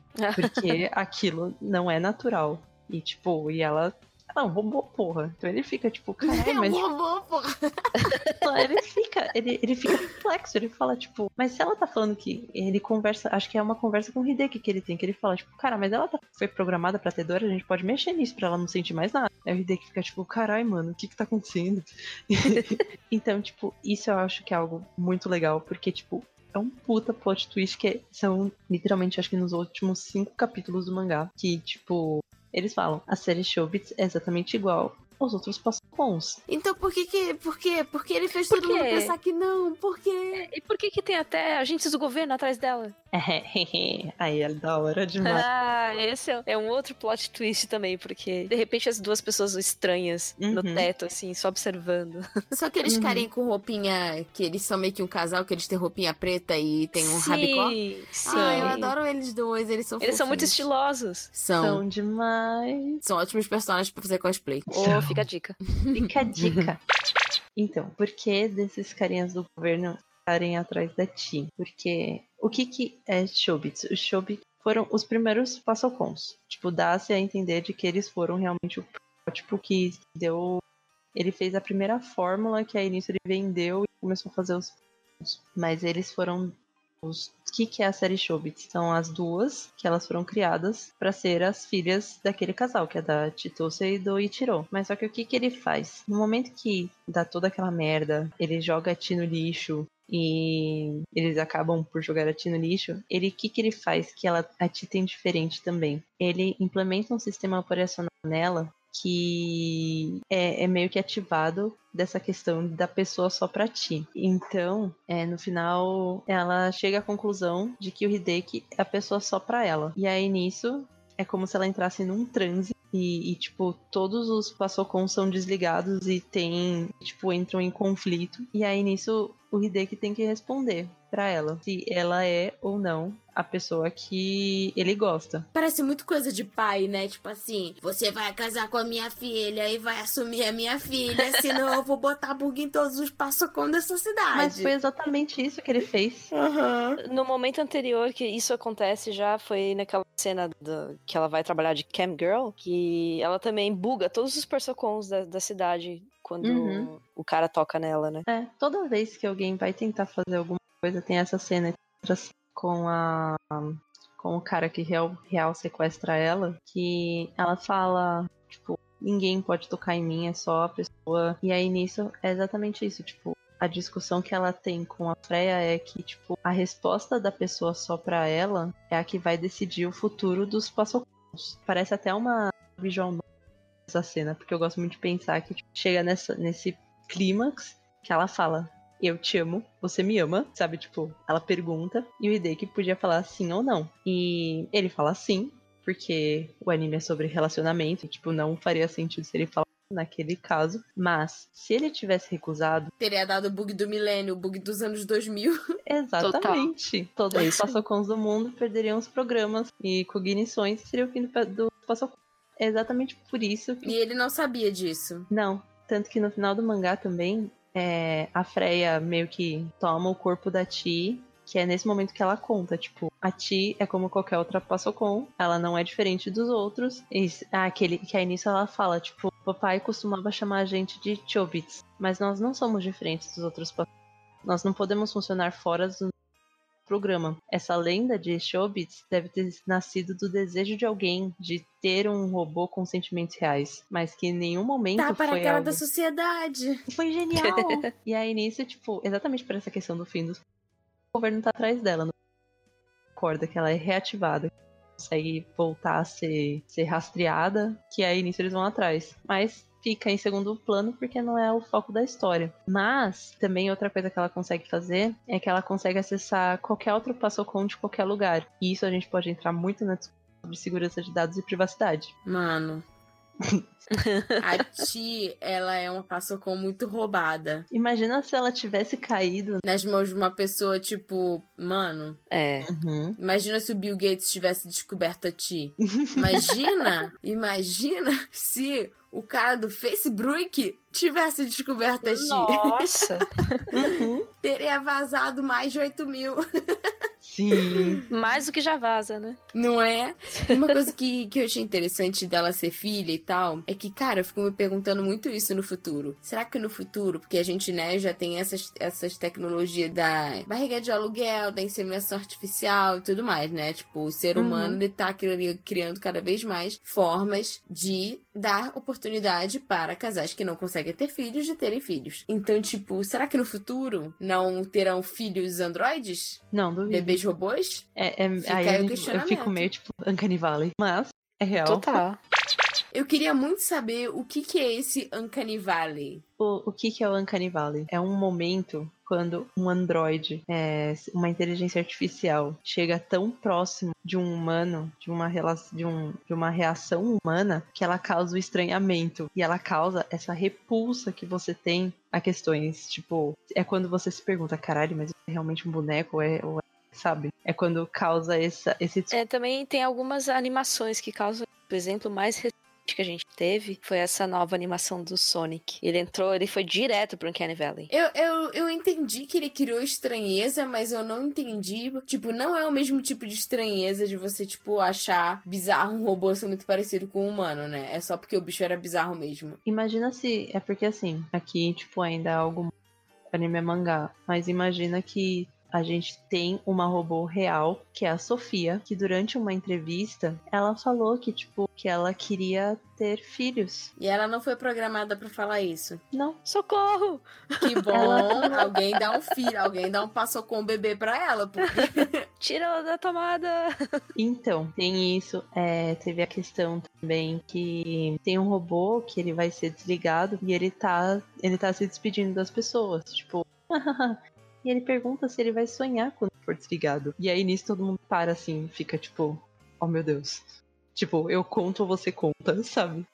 Meu É. Deus. Mas Eu coloquei aí vários eu vídeos. acho que isso vale pra gente também. Quando a gente for desligado, a gente não sabe o que acontece depois. Pois é. Uhum. E aí isso me lembra o filme do Alien. Que o filme do Alien e, e o Prometheus, que é o filme, tipo, a, a- a sequência antes, né, do Alien, ele fala Uhum. justamente sobre isso. Sobre, tipo, o ser humano querer brincar de, entre aspas, muitas aspas, brincar de ser Deus. Né? Uhum. Então, tipo, ele fica, a gente fica se perguntando: ah, como é que era o nosso criador? Será que isso? Será que aquilo? E, Uhum. tipo, a mesma coisa os androides do filme ficam se perguntando, né, sobre, sobre, ah, como é que são os criadores, né? Os criadores são os humanos e não sei o quê. Então, isso é, isso é interessante de ver que, tipo assim, aí o filme ele vai fazendo um paralelo que, tipo, meio que as nossas angústias são as mesmas angústias que os androides têm. Uhum. Ah, isso é sim. muito crazy, muito Uhum. crazy, muito crazy. Eu tenho Você medo desse quer, filme de você robô. quer trazer o óculos da definição pra falar do abismo entre o real e a simulação? Sim, e eu acho que, tipo, ó, gente, todo- todas essas coisas que a gente for falando aqui, vai ter vários links no podcast, caso vocês queiram saber mais, e vai ter imagem pra esse gráfico que a Ritinha vai explicar usando o óculos da definição, que eu sequer imaginava que poderia existir algo do gênero. Na verdade, pode falar você, Tati. Eu já falei tanto.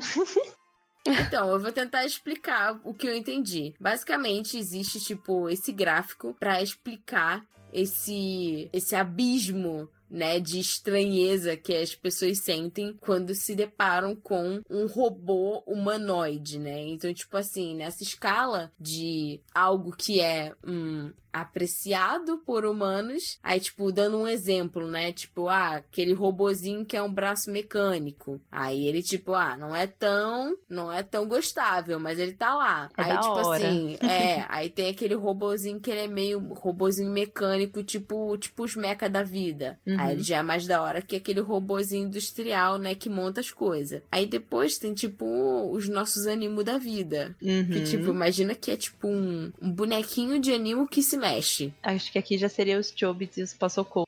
Tipo, a gente sabe que são bonecos porque eles, bom, anime, né, olho grande, etc. Mas, tipo, tá lá. Cara, eu não sei se eu colocaria o Passocon aí nessa, nessa categoria. Porque dentro da obra, o Passocon, ele é bem parecido com o humano. Então, dentro da obra ele é humano. Tipo, ele é, ele, a aparência é semelhante ao humano. Uhum. se fosse no nosso carne e osso, seria a mesma coisa, tipo, que um. Uma Hatsune Miku. Isso. Imagina uma Hatsune Miku robótica. Ela é, tipo, muito, muito show de bola pra galera. Uhum. Agora, tipo, mano, se você passa da Hatsune Miku e você faz, tipo, aquela série Westworld, que são os robôs muito igual ao humano, aí deu ruim. Com Aí no pele. gráfico, tipo assim, ele, ele sai de, tipo, ser algo que pode ser adorável pra ser uma parada, tipo, muito bizarra. E aí é Uhum. por isso que ele chama de, tipo, vale, porque no gráfico, a queda é, mapeada é tão grande que fica, tipo,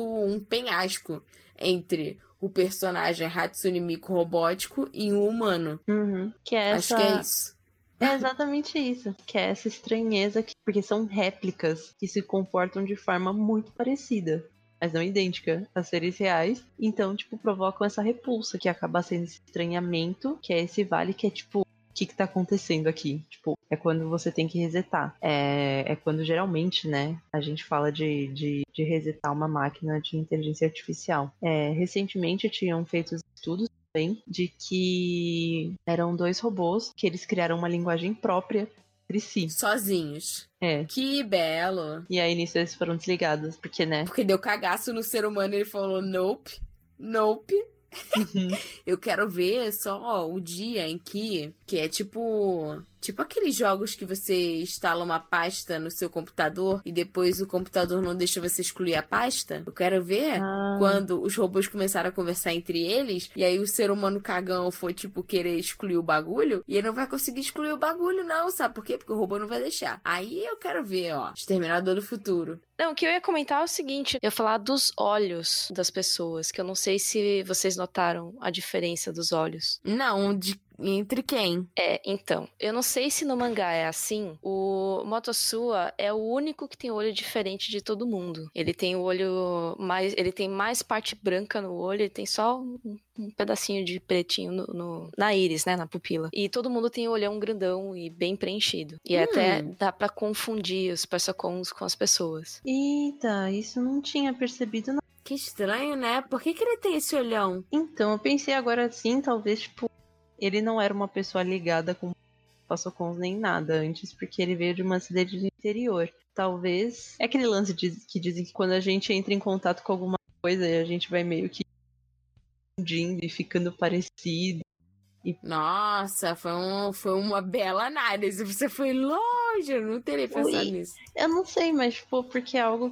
Ai, quando a gente convive muito com algo. Quando eu tava fazendo o curso de japonês, a gente tinha o tempo vá e, tipo, massa, era algo que, tipo, a gente acabava fazendo. Então tinha vezes. Isso soa meio ibi, mas, tipo, quando você tá fora, mas você tá tão condicionado a fazer aquilo, é, mais de uma vez por semana, que você acaba soltando algumas coisas assim. Entendi, É, tipo- tipo, eles estão tão próximos dos passocons que eles passam a ser confundidos. É.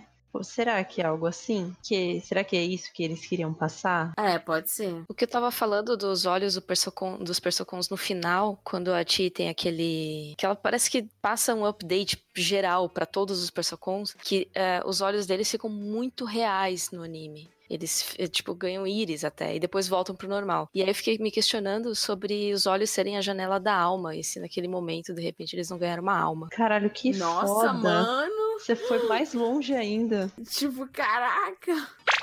Gente, pra gente finalizar o cast, eu queria que a gente fizesse um paralelo sobre a maior polêmica, né, de Shobits, que é essa questão do botãozinho. A gente já falou um pouquinho antes, mas só pra gente traçar um paralelo é, de uma análise sobre o que a gente acha interessante, né, o fato, tipo, do buraco ser naquele lugar, em comparação com o mangá e o anime, e depois a gente faz um apanhado de mangás e filmes, né, de obras, porque não vai ter só, tipo, coisa é, asiática, vai ter coisa estadunidense, Ocidental. enfim, ocidentais, né, que falam sobre essa questão de androids e computadores em formato de gente. Então, vamos para a nossa análise sobre por que o buraquinho dela é o que faz ela ligar ou desligar.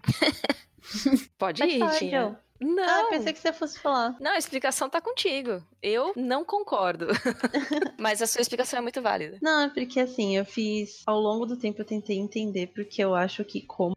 É algo que eu sempre penso de uma produção feita por, por mulheres, tendo temas e assuntos nesse ponto, eu acho que sempre tem essa questão. Nada é trazido por acaso e, e me deu muito essa, essa visão de duplo sentido. É, como a gente já disse anteriormente, que tipo, o botão da Ti fica na, na vagina. E diferente dos passocons convencionais que fica na orelha. É, cada vez que a tia é reiniciada, ela perde a memória. O botão dela sendo lá, fica óbvio que ele, tipo, que se o Hideki no Hideki, na hora que ele assume a Ti é, como alguém que ele ama, ele nunca vai poder ter ela, tipo, Como completo. mulher, Eles nunca é, é. é, eles nunca vão ser um, eles nunca vão ter relações sexuais. E isso foi algo que eu comecei a pensar depois, que Chobits, elas foram criadas para ser filha, as filhas do casal. Em nenhum momento elas foram designadas para ter fins. Sexuais. Uhum. Então, tipo, traz essa discussão que eu achei que foi algo muito sincero das meninas do Clamp. Eu acho que isso fica bonito para representar,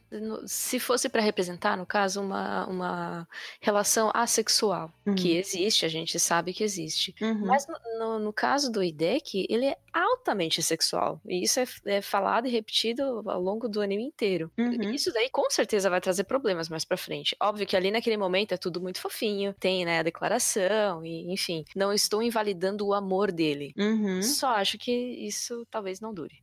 Sabe o que eu acho que seria interessante? Tipo, seria um bom, que teria um- o melhor dos dois mundos? Era tipo assim, porque eu vejo essa coisa do pai possessivo não querer que a filha seja vista como mulher e não sei o quê, como uma forma de controle é, que existe em todas as culturas, né? De você ver a sua filha como meio que sua propriedade, né? Uhum. E.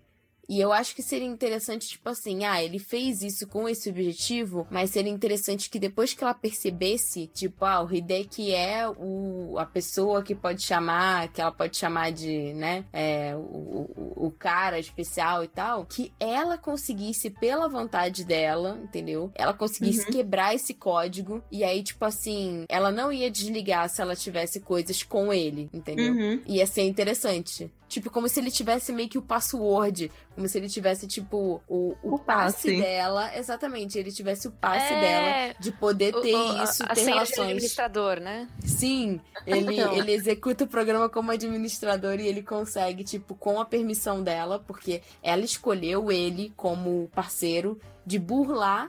Né, de quebrar essa, esse antivírus que o pai colocou nela. Eu acho que seria interessante. Sim, e seria uma forma linda de ensinar consentimento. Com certeza. Sim, mas só que aí nisso que eu acho que a gente que foi exatamente de que ela continua sendo é, ela ela não é uma pessoa, tipo, ela não é um ser humano e ele não tá falando é, que aí nisso eu fico muito pensando, tipo, caramba, mas só que aí nisso ensinaria tipo, pessoas terem relacionamentos com com robôs.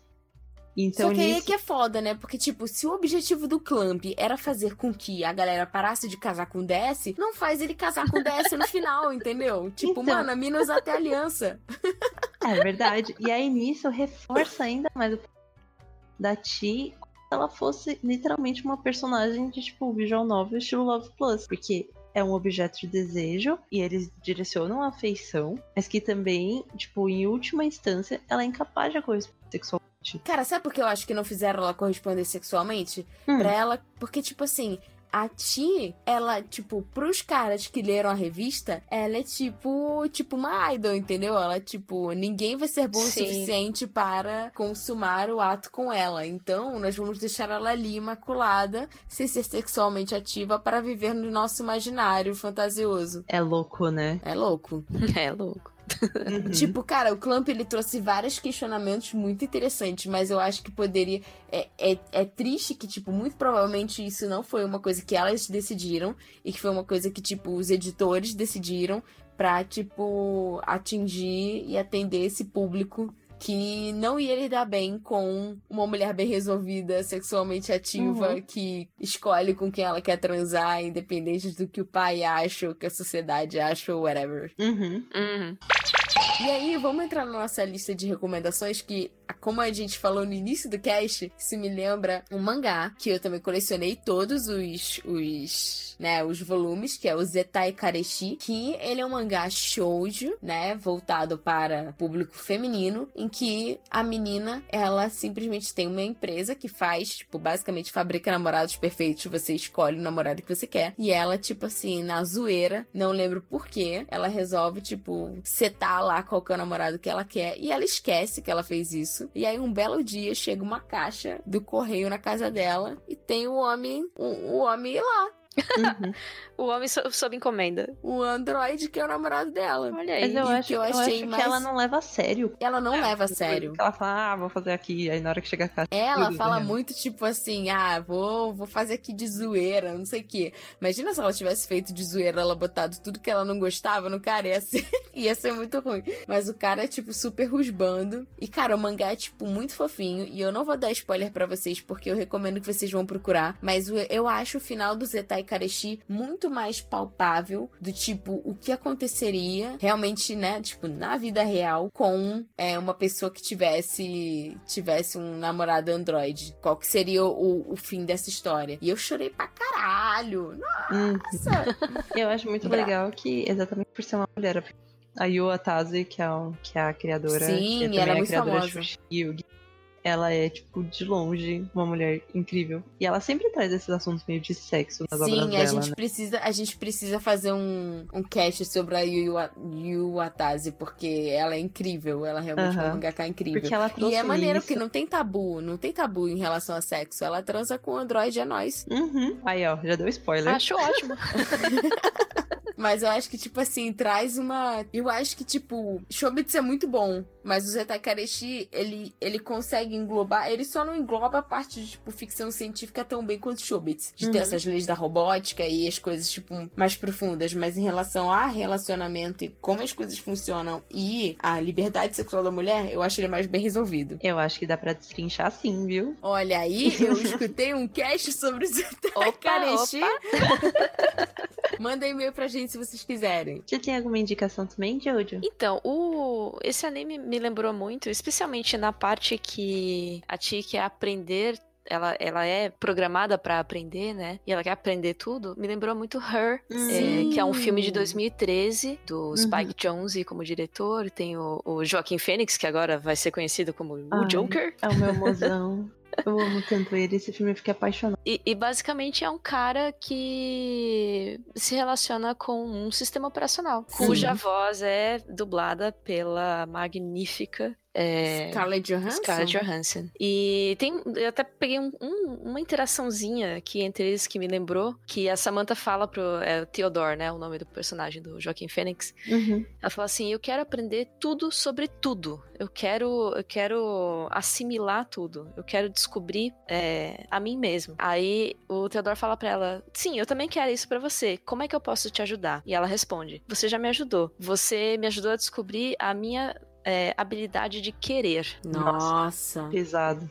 Meu É, Deus. Esse Uau. filme, é, esse filme é muito bom. Ele traz Esse filme é muito bom e ele dá um pau na sua cabeça porque você fica tipo, cara, que tá que eu usando? Sim, traz vários questionamentos sobre relacionamentos e tal. É, é muito, muito interessante. Recomendo bastante. É lindo demais. É, é um dos meus filmes preferidos também. É que esse é um tema que interessa muito, como eu já disse desde o começo do cast. Sim. E- E, e Eu obras, achei, obras do. Desculpa. Hã? eu achei muito bom que a Ritinha, tipo, ela resumiu Her como websexo ASMR. Apenas isso. Então, aí eu li isso e falei, não é só isso, peraí, que tem muito mais. Não, mas é porque essa cena, essa cena, eu acho ela perfeita na hora que, que acontece, porque eu achei tão lindo. Eu achei tão poético na hora que, que eu assisti. E o pessoal fica tipo, porra, mas eu não sei o que. Cara, Não, e é cheio. lindo. E é uma descoberta dela com Sim. caralho, dá pra chegar nisso e ela não tem nem corpo. E ela chega. Exatamente, tem- é, é cheia de cenas bonitas, assim. Por exemplo, tem uma hora que ele tá passeando, aí ela fala pra ele assim: Ah, eu tava pensando aqui, a gente não tem uma foto nossa, não tem como ter uma foto nossa, porque eu não tenho, cara. Uhum, Aí ela fala assim: então eu criei uma música nossa. uhum. E aí ela toca a música pra ele. Ah. Porque ela é uma inteligência artificial super Fudida. desenvolvida, né? Nossa senhora. Uhum. Mas É enfim, e, isso. E também obras do, do Asimov em geral, né? Isaac Asimov e, Uhum. e robôs, é, ele, ele vive questionando isso daí. Em especial, eu lembrei do Homem Bicentenário, que também. Nossa. Nossa, eu li É esse conto verdade. no ônibus, eu chorava.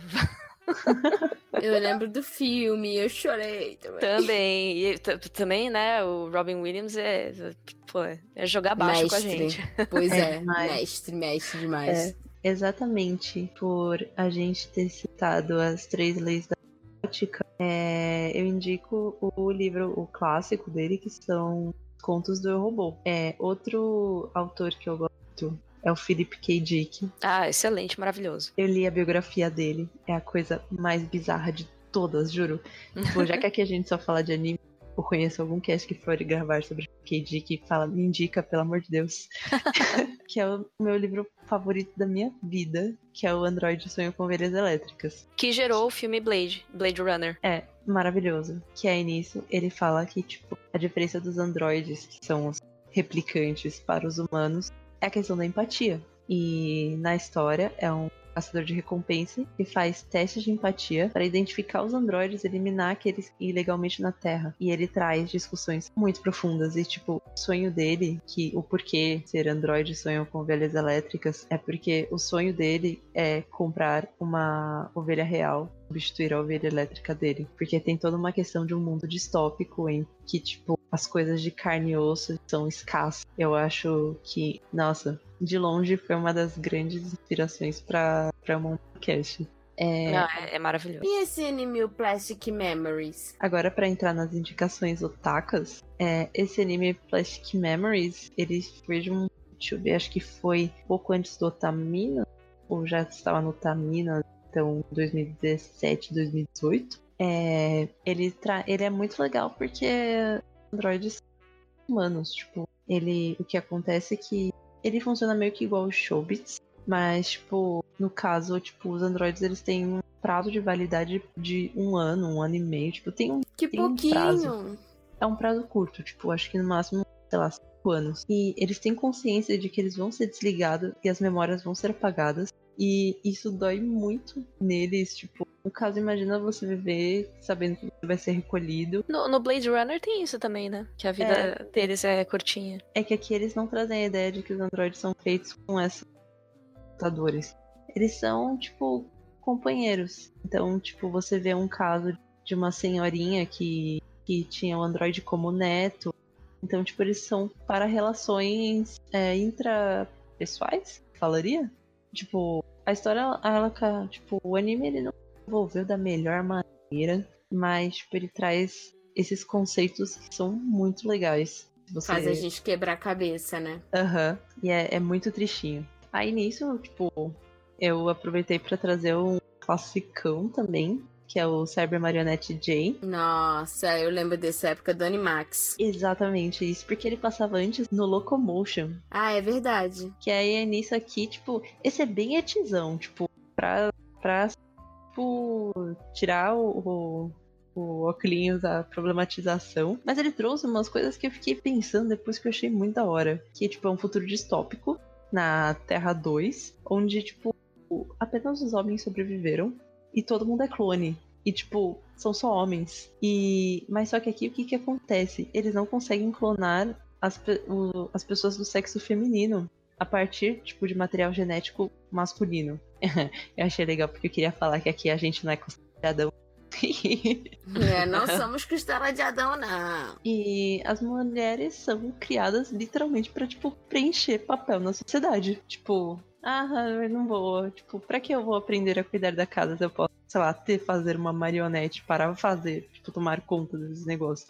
É bem, tipo, ele tem esse etizão, mas eu acho que, tipo, a gente acaba. É exatamente igual ao shopping. Você pode consumir como um etizão e tipo, uma coisa mais de comédia, não chega a ser algo tão profundo como o. Mas, tipo, você começa a pensar, tipo, carai, traz um, trouxe, tipo, essa. Mas o que me incomoda é que, tipo, as marionetes, elas não são mulheres, tipo assim, elas, elas são robôs. São. São marionetes. São os. Então, as marionetes são usadas pra, tipo, preencher o papel que as mulheres tinham. Uhum. Então você fica e... tipo, porra, como assim? Pois é, revolta! É. Uhum. Queimei as máquinas. Uhum. e uma última obra que eu lembrei aqui, que é uma série que saiu da HBO, que é o Westworld, também ah, fala sobre. Verdade. Né? Também fala sobre. Fora os episódios de Black Mirror pra sempre. E o Love, Death and Robots também, também fala um pouco sobre isso. E aquele jogo que eu tava jogando em live, que é o Detroit Become Human, que também fala sobre é, uma humanos e androides. Uhum. Sim. E a última coisa que a gente não falou é que no Showbiz aparece a mãe da Tomoyo comprando bolo na padoca mágica. E aparece. É isso. é mesmo, esqueci de falar. A gente espera que vocês tenham gostado desse cast. A gente queria a opinião de vocês. Vocês são time Venham Robôs ou time Sai Pra Lá Skynet? Então vocês são time sou... mangá ou time anime? É verdade, porque são duas coisas bem diferentes. Pois é, vocês assistiram o mangá. Vocês assistiram o mangá ou vocês leram o anime? É, mas, enfim, o anime. Minhas considerações finais é que o anime mostra, sim, aspectos bonitos e até profundos sobre relacionamentos humanos. Mas eles estão é, escondidos embaixo de muito, mas muito hate desnecessário. E eu gostei das músicas. É verdade, isso aí é. É verdade, acho que essa, esse é o ponto positivo.